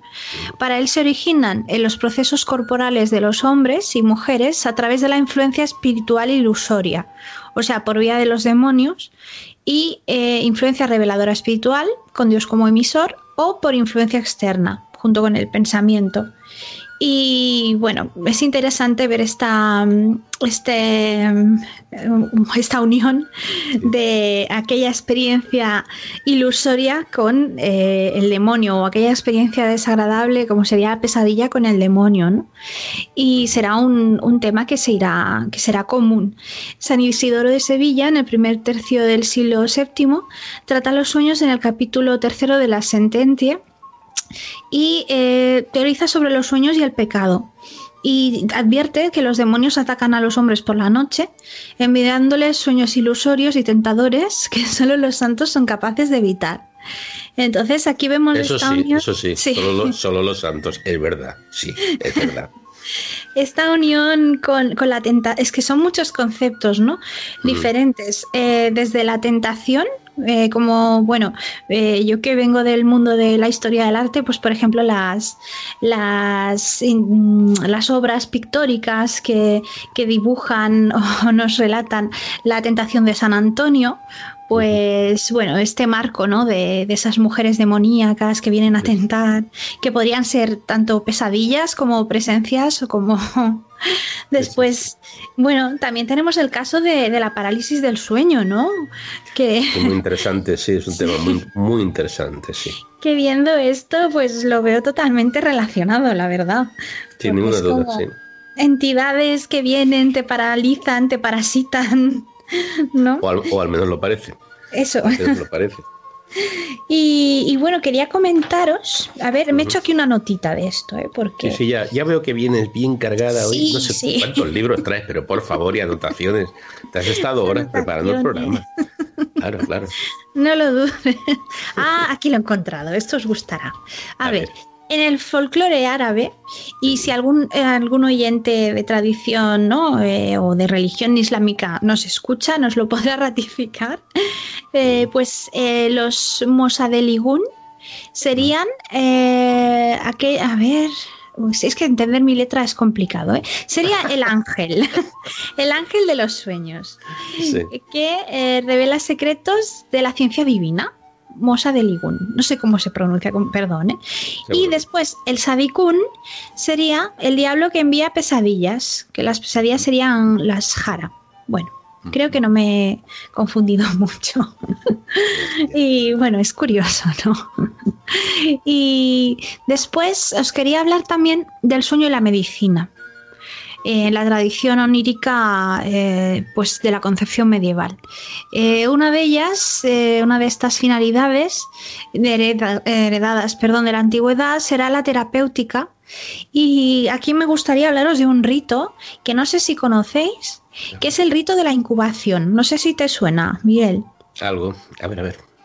Pues el, el, rito de la incubatio o incubación consiste en realizar una peregrinación a un lugar sagrado o templo para dormir allí y esperar o bien la sanación o una revelación por vía del sueño, siendo su finalidad taumatúrgica o adivinatoria. O sea, tendría un doble carácter, o taumatúrgica, eh, o sea, eh, de sanación o adivinatoria. Entonces, esta práctica eh, viene de muy antiguo, vendría de Egipto y también fue utilizada en Grecia en los templos de Apolo y Asclepio. Sí y los sacerdotes expertos en oniromancia interpretaban el sueño incubado por el enfermo para encontrar la cura. Estos ritos se adoptaron por, el, por parte del cristianismo oriental para conseguir agiofanías, que serían pues la, presencia o la, venida de un, de un, santo en una visión o aparición, y tendrían semejanza con varios usos documentados en la Basílica del Santo Sepulcro y otros lugares donde se custodiaban reliquias o santuarios de culto mariano. Y bueno, uno de los casos más conocidos es el relato de la incubación de Santa Lucía y su madre Eutiquia, quien sufría de una hemorragia persistente que no se curaba. Entonces Lucía la persuadió para emprender juntas una peregrinación a Catania, donde estaba la tumba de Santa Ágata. Durmieron allí por la noche al lado de la tumba, que era la práctica habitual, y a Santa Ágata se apareció a Lucía en un sueño en este proceso de incubación y le profetizó que debido a su fe su madre se curaría y Santa Lucía sería la gloria de Siracusa, así como Ágata lo había sido de, Catania, ¿no? Y bueno, muy bueno, muy bueno, sí, sí. es muy interesante porque luego vemos en las peregrinaciones, ¿no? A, por ejemplo, a Santiago o a otros lugares de culto donde se custodiaban reliquias, estos viajes de los peregrinos que después dormían en el suelo de las basílicas, bueno, de las iglesias y eh, toda esta tradición de, la confianza ciega en esa sanación o en ese mensaje divino. Sí. Muy interesante, muy interesante. Y ahí, evidentemente, también otro capítulo sería ver eh, de qué manera la mente actúa en todo esto, pero es, es, es fascinante. Sí. La verdad que sí. Y bueno, ya, ya nos queda poquito, ¿eh? Oh, bueno. Eh, bueno, si queréis, eh, os explico un par de cositas más. Sí, por favor. Las tradiciones griega y árabe utilizaron eh, la interpretación de los sueños como diagnóstico médico, teniendo en cuenta factores físicos y fisiológicos como base, así como la teoría de los humores, ¿no? de la que hablamos la anterior vez, como causa para los sueños. Entonces se tradujeron diferentes obras como el Liber ad Almansorem de Al-Rasis, ¿no? el Liber Canonis de Avicena o Ivincina, la Metafísica de Algasel. Bueno, estos autores de, origen islam. De Algasel eh, me permito recomendar eh, prácticamente toda su obra, eh, porque es muy, es muy, en fin, es interesantísimo. Y se encuentran fácilmente los libros en cualquier librería hoy en día. No sé si estarás de acuerdo. Y de Avicena, por supuesto, ni, ni, ni, recomendarlo siquiera, ya es, es, es una opinión. Bueno, es que son grandes compañeros, ¿no? Que nos han ido mm. eh, ilustrando y acompañando durante los siglos. Y bueno, pues permíteme otra vez un alegato en pro de la Edad Media. Permitido. Cuando tanta gente la, la apoda como periodo oscuro, pienso, no, no, por favor, no seáis así. ya haremos un programa de, alegato a, a la Edad Media, cuando quieras. y bueno, pues eh, teóricos como Alberto Magno en el De Somno et Vigilia y también Arnau de Vilanova en el régimen sanitatis de, para, el, para el rey de, de, Aragón, para Jaime II, pues recogen en Occidente la tradición heredera de esas corrientes tanto árabes como, como asiáticas. Y bueno, si queréis... Queremos, queremos.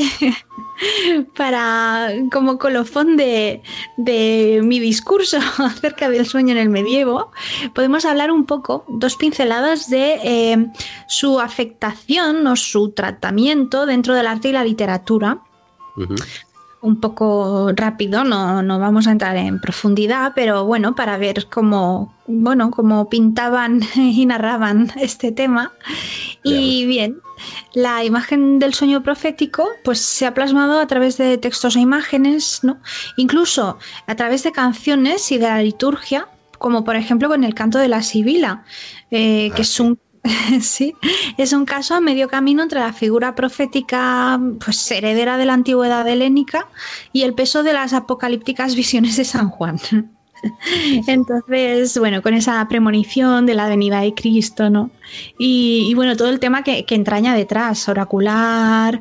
Bueno, aquí sí que podríamos estar horas y quizá otro día sí que podríamos hablar pero si quieres dar dos pinceladitas, yo encantadísimo. ¿eh?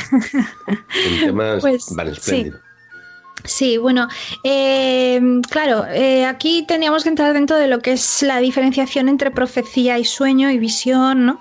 Entonces es un tema pues profuso, pero, pero bien, estaría relacionado luego con esta, con esta tradición dentro del cristianismo ¿no? De, cómo dentro de la Biblia se, bueno, pues hay, hay estas acciones de, profetización, ¿no? Como por ejemplo, pues con Juan Evangelista como prefiguración de Cristo y, etcétera, ¿no? Y bueno, pues la fortuna del sueño dentro de la literatura medieval será profusa. La poesía medieval onírica se encuentra arraigada a conceptos clásicos y bíblicos de somnium y visio. Y por ejemplo, el roman de Lagos, ¿no? Pues se convertiría en una revolución en el siglo XIII y la lírica trovadoresca y el nacimiento del romance pues serían considerados vanguardias de este desarrollo de, la idea del amor romántico. Y a través del género onírico los escritores medievales se fueron capaces de tratar el sujeto, al sujeto de manera discursiva y experimental. Entonces, hay narrativas del sueño consistentes en la creencia de que éste provee una ruta hacia un conocimiento superior, ¿no? Donde el soñador recibe una visión educativa con ese acceso onírico a una moral superior, o a un reino de donde despierta iluminado, listo para iniciar una nueva vida por ejemplo, pues como en el Apocalipsis bíblico o el Somnium Scipioni que habíamos visto, pero en el medievo. Y en otro extremo estarían los sueños visión, correspondientes a los sueños somáticos y psicológicos de, como de discusión teórica, ¿no? que transportan a los que sueñan pues, hacia un mundo del de, cuerpo y mente individuales, no tanto a un mundo de conocimiento trascendental.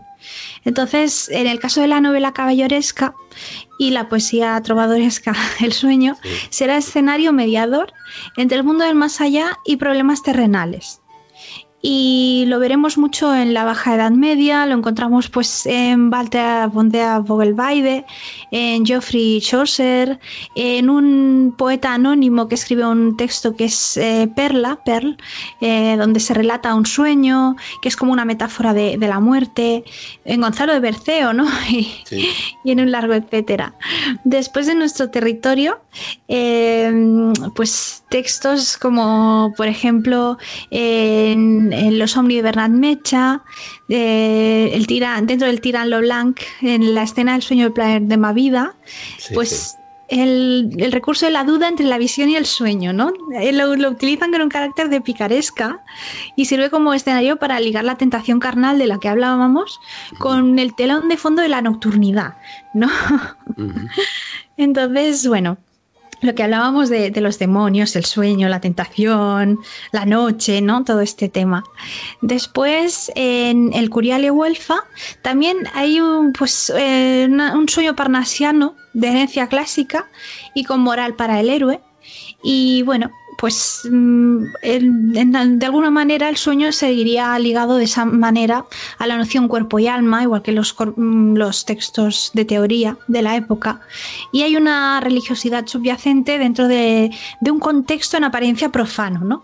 Estamos hablando de, temáticas, pues, mm, como decíamos, de picaresca y contexto jocoso, pero en el fondo, en el fondo, sigue habiendo pues una, una moral, ¿no? Una, bueno, pues sí, como una función didáctica para el alma. Y pues por último ya, eh, las artes plásticas que han explorado este terreno del sueño y la visión, plasmaron escenas de sueño, visión y también dormición, que ahora os explicaré un poco lo que es, a través de la metáfora y de la representación más o menos literal de esos acontecimientos narrados en las fuentes religiosas. Entonces, la dormición eh, es un concepto pues de eh, algunos, eh, por ejemplo, algunos santos o la Virgen se considera que, que no murieron, sino que pues se quedaron dormidos y se elevaron al cielo, ¿no?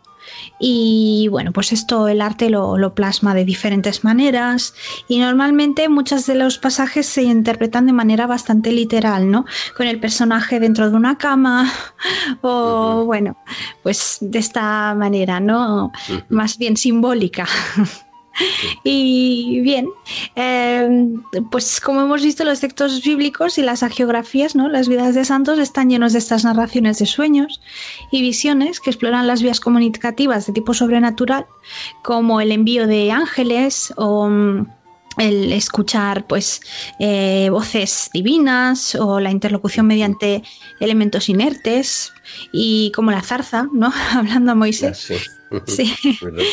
Y, de estas interacciones derivaron estas plasmaciones iconográficas que luego se perpetuaron. Y bueno, esa sería un poco la interpretación del sueño en el medievo. Pues. Eh, es nada. Desiré, Gómez. Espléndido. Espléndido. es, divertido. No, no, espléndido. O sea. Mm, bueno, hemos hablado, hemos hablado bastante antes eh, del programa y la vez anterior y hemos hablado ya. Yo creo que es suficiente tú y yo para conocernos un poco. Tú ya me conoces. Hmm. Eh, y sabes que cuando me gusta algo me gusta y lo digo, y lo digo y lo redigo y me pongo pesado. y si no me gusta algo, pues procuro, eh, procuro mm, solucionarlo y si no, pues quitarlo. Espléndido a mí particularmente, yo estoy seguro que a nuestros oyentes les, les va a encantar también, pero es que se me ha hecho cortísimo además. Y una cosa, decir, algún día nos llevarás de viaje a, las Cortes del Sur de, Francia, ¿no? Bueno, cuando queráis. y hablar de algunos de algunos de aquellos personajes fundamental, fundamentalmente algunas de las mujeres, ¿no? Eh, no sé, de, de Aquitania, Leonor, por ejemplo, de oh. Esclarmont, de, bueno, en fin, Claro, claro. Eh, cuando tú quieras, ¿eh? sabes que para mí también ese terreno es, eh, es muy especial. Y sé ah, que tú eres una gran, gran, gran especialista. Así que ahí, ahí te lanzo el guante, que se dice. Y... Mira, también un poco más al norte, pero también podemos hablar de Christine de Pisan, de muchas. Claro, claro, claro, claro, Sí, me he quedado ahí en la, línea norte pirenaica, pero sí podemos, podemos subir. Realmente, realmente encontraríamos muchos más personajes interesantes en, en Francia, en la tierra de en la tierra de, de, de Champagne, en la tierra de, bueno, en Burdeos, en Borgoña, bueno, es que esa tierra es muy especial, todo, para todo. mí. Mira, concuerdo 100%. Mi preferido es el sur, pero sí, sí, y es el tema que más estudio. Pero bueno, es que Francia tiene un encanto especial, unos, no sé, una energía, un, territorio, unos paisajes muy, muy especiales. Y más para los fans del medievo.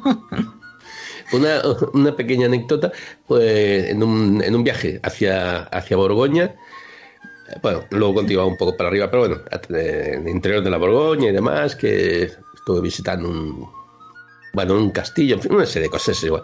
El caso es que nos desviamos de, la ruta porque me, me, encantó el paisaje, era un paisaje así muy, digamos, muy romo, muy suave, etcétera, y mm. nos desviamos por un camino, no sé qué, Total, fuimos a parar a un, a un lugar que resultó que era la, la, tumba de Don Periñón.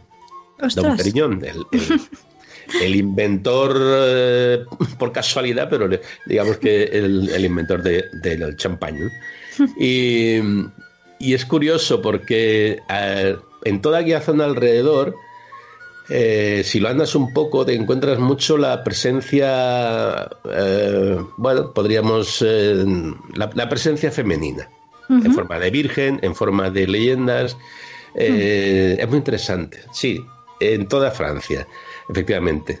Pero bueno, sin ninguna duda por el sur. Por el sur sí que me gustaría algún día poder caminar contigo y que nos, que nos acompañaran nuestros amigos, nuestras amigas por, por, por, todo aquel por todo aquel sur tan tan especial, tan mágico, tan histórico y sobre todo que conocieran algunas de aquellas grandísimas mujeres. Un, sur muy griálico también. También, también, también.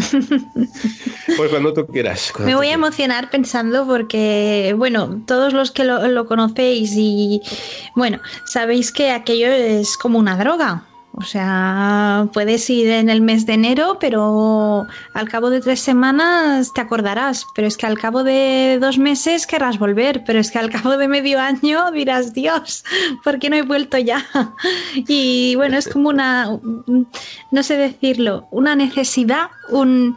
no lo sé, no lo sé. y sé que es común y que, bueno, pues cuando no lo, no lo has hablado con nadie piensas que solo te pasa a ti, pero luego ves que no, que algo hay, algo hay.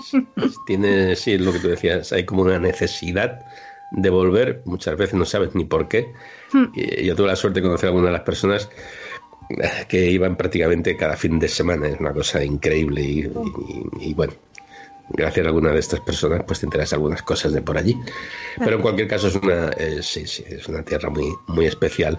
Y a mí particularmente me encanta la historia, la historia. La historia de esas mujeres, también de muchos hombres, pero la historia de esas mujeres, porque siempre quedan un poco relegadas en segundo plano. Y aquí, mira qué curioso, Crónica de Arcadia Radio, radio Radia, mira, me, ha salido femenino, ¿te das cuenta? Como es algo innato. Aquí en Crónicas de Arcadia, pues, pues todas son mujeres. Vaya usted a saber por qué. Igual no es una coincidencia. Menos Bernardo y yo, que somos los que cerramos aquí el patio y todo eso. El resto sois, mujeres y no es porque sí. Y mm, sí, sí, me gustaría, me gustaría que, nos, que nos hablaras, nos explicaras eh, algunas de aquellas, de aquellas biografías y de aquellas, eh, lo, que tú quieras sobre eso. Queda pendiente. bueno, eh, dentro de poco, si, si mm, aún confías en mí, después de que he comido tus galletas. No te hagas la dura. no te hagas la dura, que soy yo el que va detrás tuya. Ay, ay, Deciré que no eres cara. Uy, tengo mucho lío. Va, deciré, por favor. ven, que te pondré galletitas. Bueno, me lo ah, pensaré. no, cosas al revés. Es que eso es un buen anzuelo, ¿eh? Ya lo sé. Pues de aquí poco hablaremos de una también de un personaje femenino, pero de una época mucho más antigua. Fantástico. Sí. Luego te hago algún spoiler. vale, de acuerdo. De acuerdo. Bueno, pues nada, lo vamos a dejar aquí. Eh, como veo que, la verdad, y te pido disculpas, me he pasado comiéndome prácticamente todas las galletas. Y como hemos hablado de, Santiago, te voy a traer una buena tarta de Santiago ahora mismo para acabar. ¿A qué te gusta? Sí. Así es, que, es, que, es que tengo una intuición femenina increíble. Nos vamos, a, nos vamos a comer una tarta de Santiago, una de mis favoritas sin ninguna duda. Esta vez sí, sé que tú no bebes, pero esta vez sí yo al menos me voy a tomar una copita de Meus Amores y, seguimos hablando. ¿Vale? Sí, como colofón, decirte que no he querido tomar nada con teína ni cafeína para dormir bien, soñar mucho y mañana por la mañana miraremos el libro de del alfabeto de sueños a ver qué nos sale. Ah, qué bien, qué bien. Pues mira, te explicaré un poco cómo aprendí a hacerlo yo, que verás que es muy curioso. ¿Vale? Además, aquí en la, biblioteca vamos a encontrar libros muy adecuados. Y ya verás, ya verás, ya verás mañana, ya verás mañana. Por cierto, que el canto del gallo es. Mm, aquí tenemos un gallo que es un poco especial porque es que se oye en toda la comarca. Quiero decir, que, no te asustes, que es lo que hay. ¿eh? Madrugaremos. arcadiano.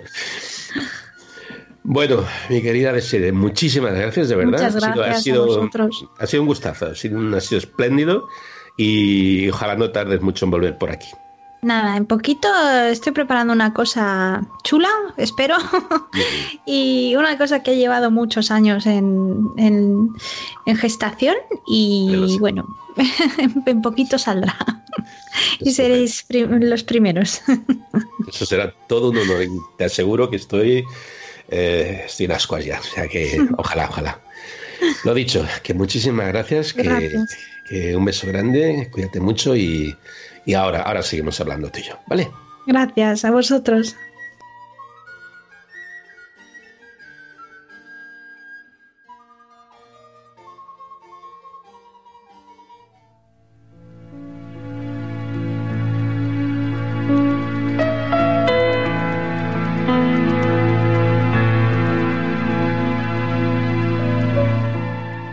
Finalizamos aquí el programa de hoy, un programa en donde hemos hablado de muchas cuestiones, de secretos, de secretos de la historia, de secretos de Toledo. Hemos hablado de la mesa de Salomón, hemos hablado del Grial, hemos hablado de muchas otras cosas con Desiree Gómez. Nos hemos adentrado en el mundo de los sueños, tal como se entendió en el medievo hemos conocido a grandes personajes y nos ha revelado también múltiples secretos de ese mundo onírico. Y ya nos preparamos, como siempre, para la próxima edición. Así que sin más ya os quiero desear, como siempre y de todo corazón, que seáis muy felices. Muchas gracias y buenas noches.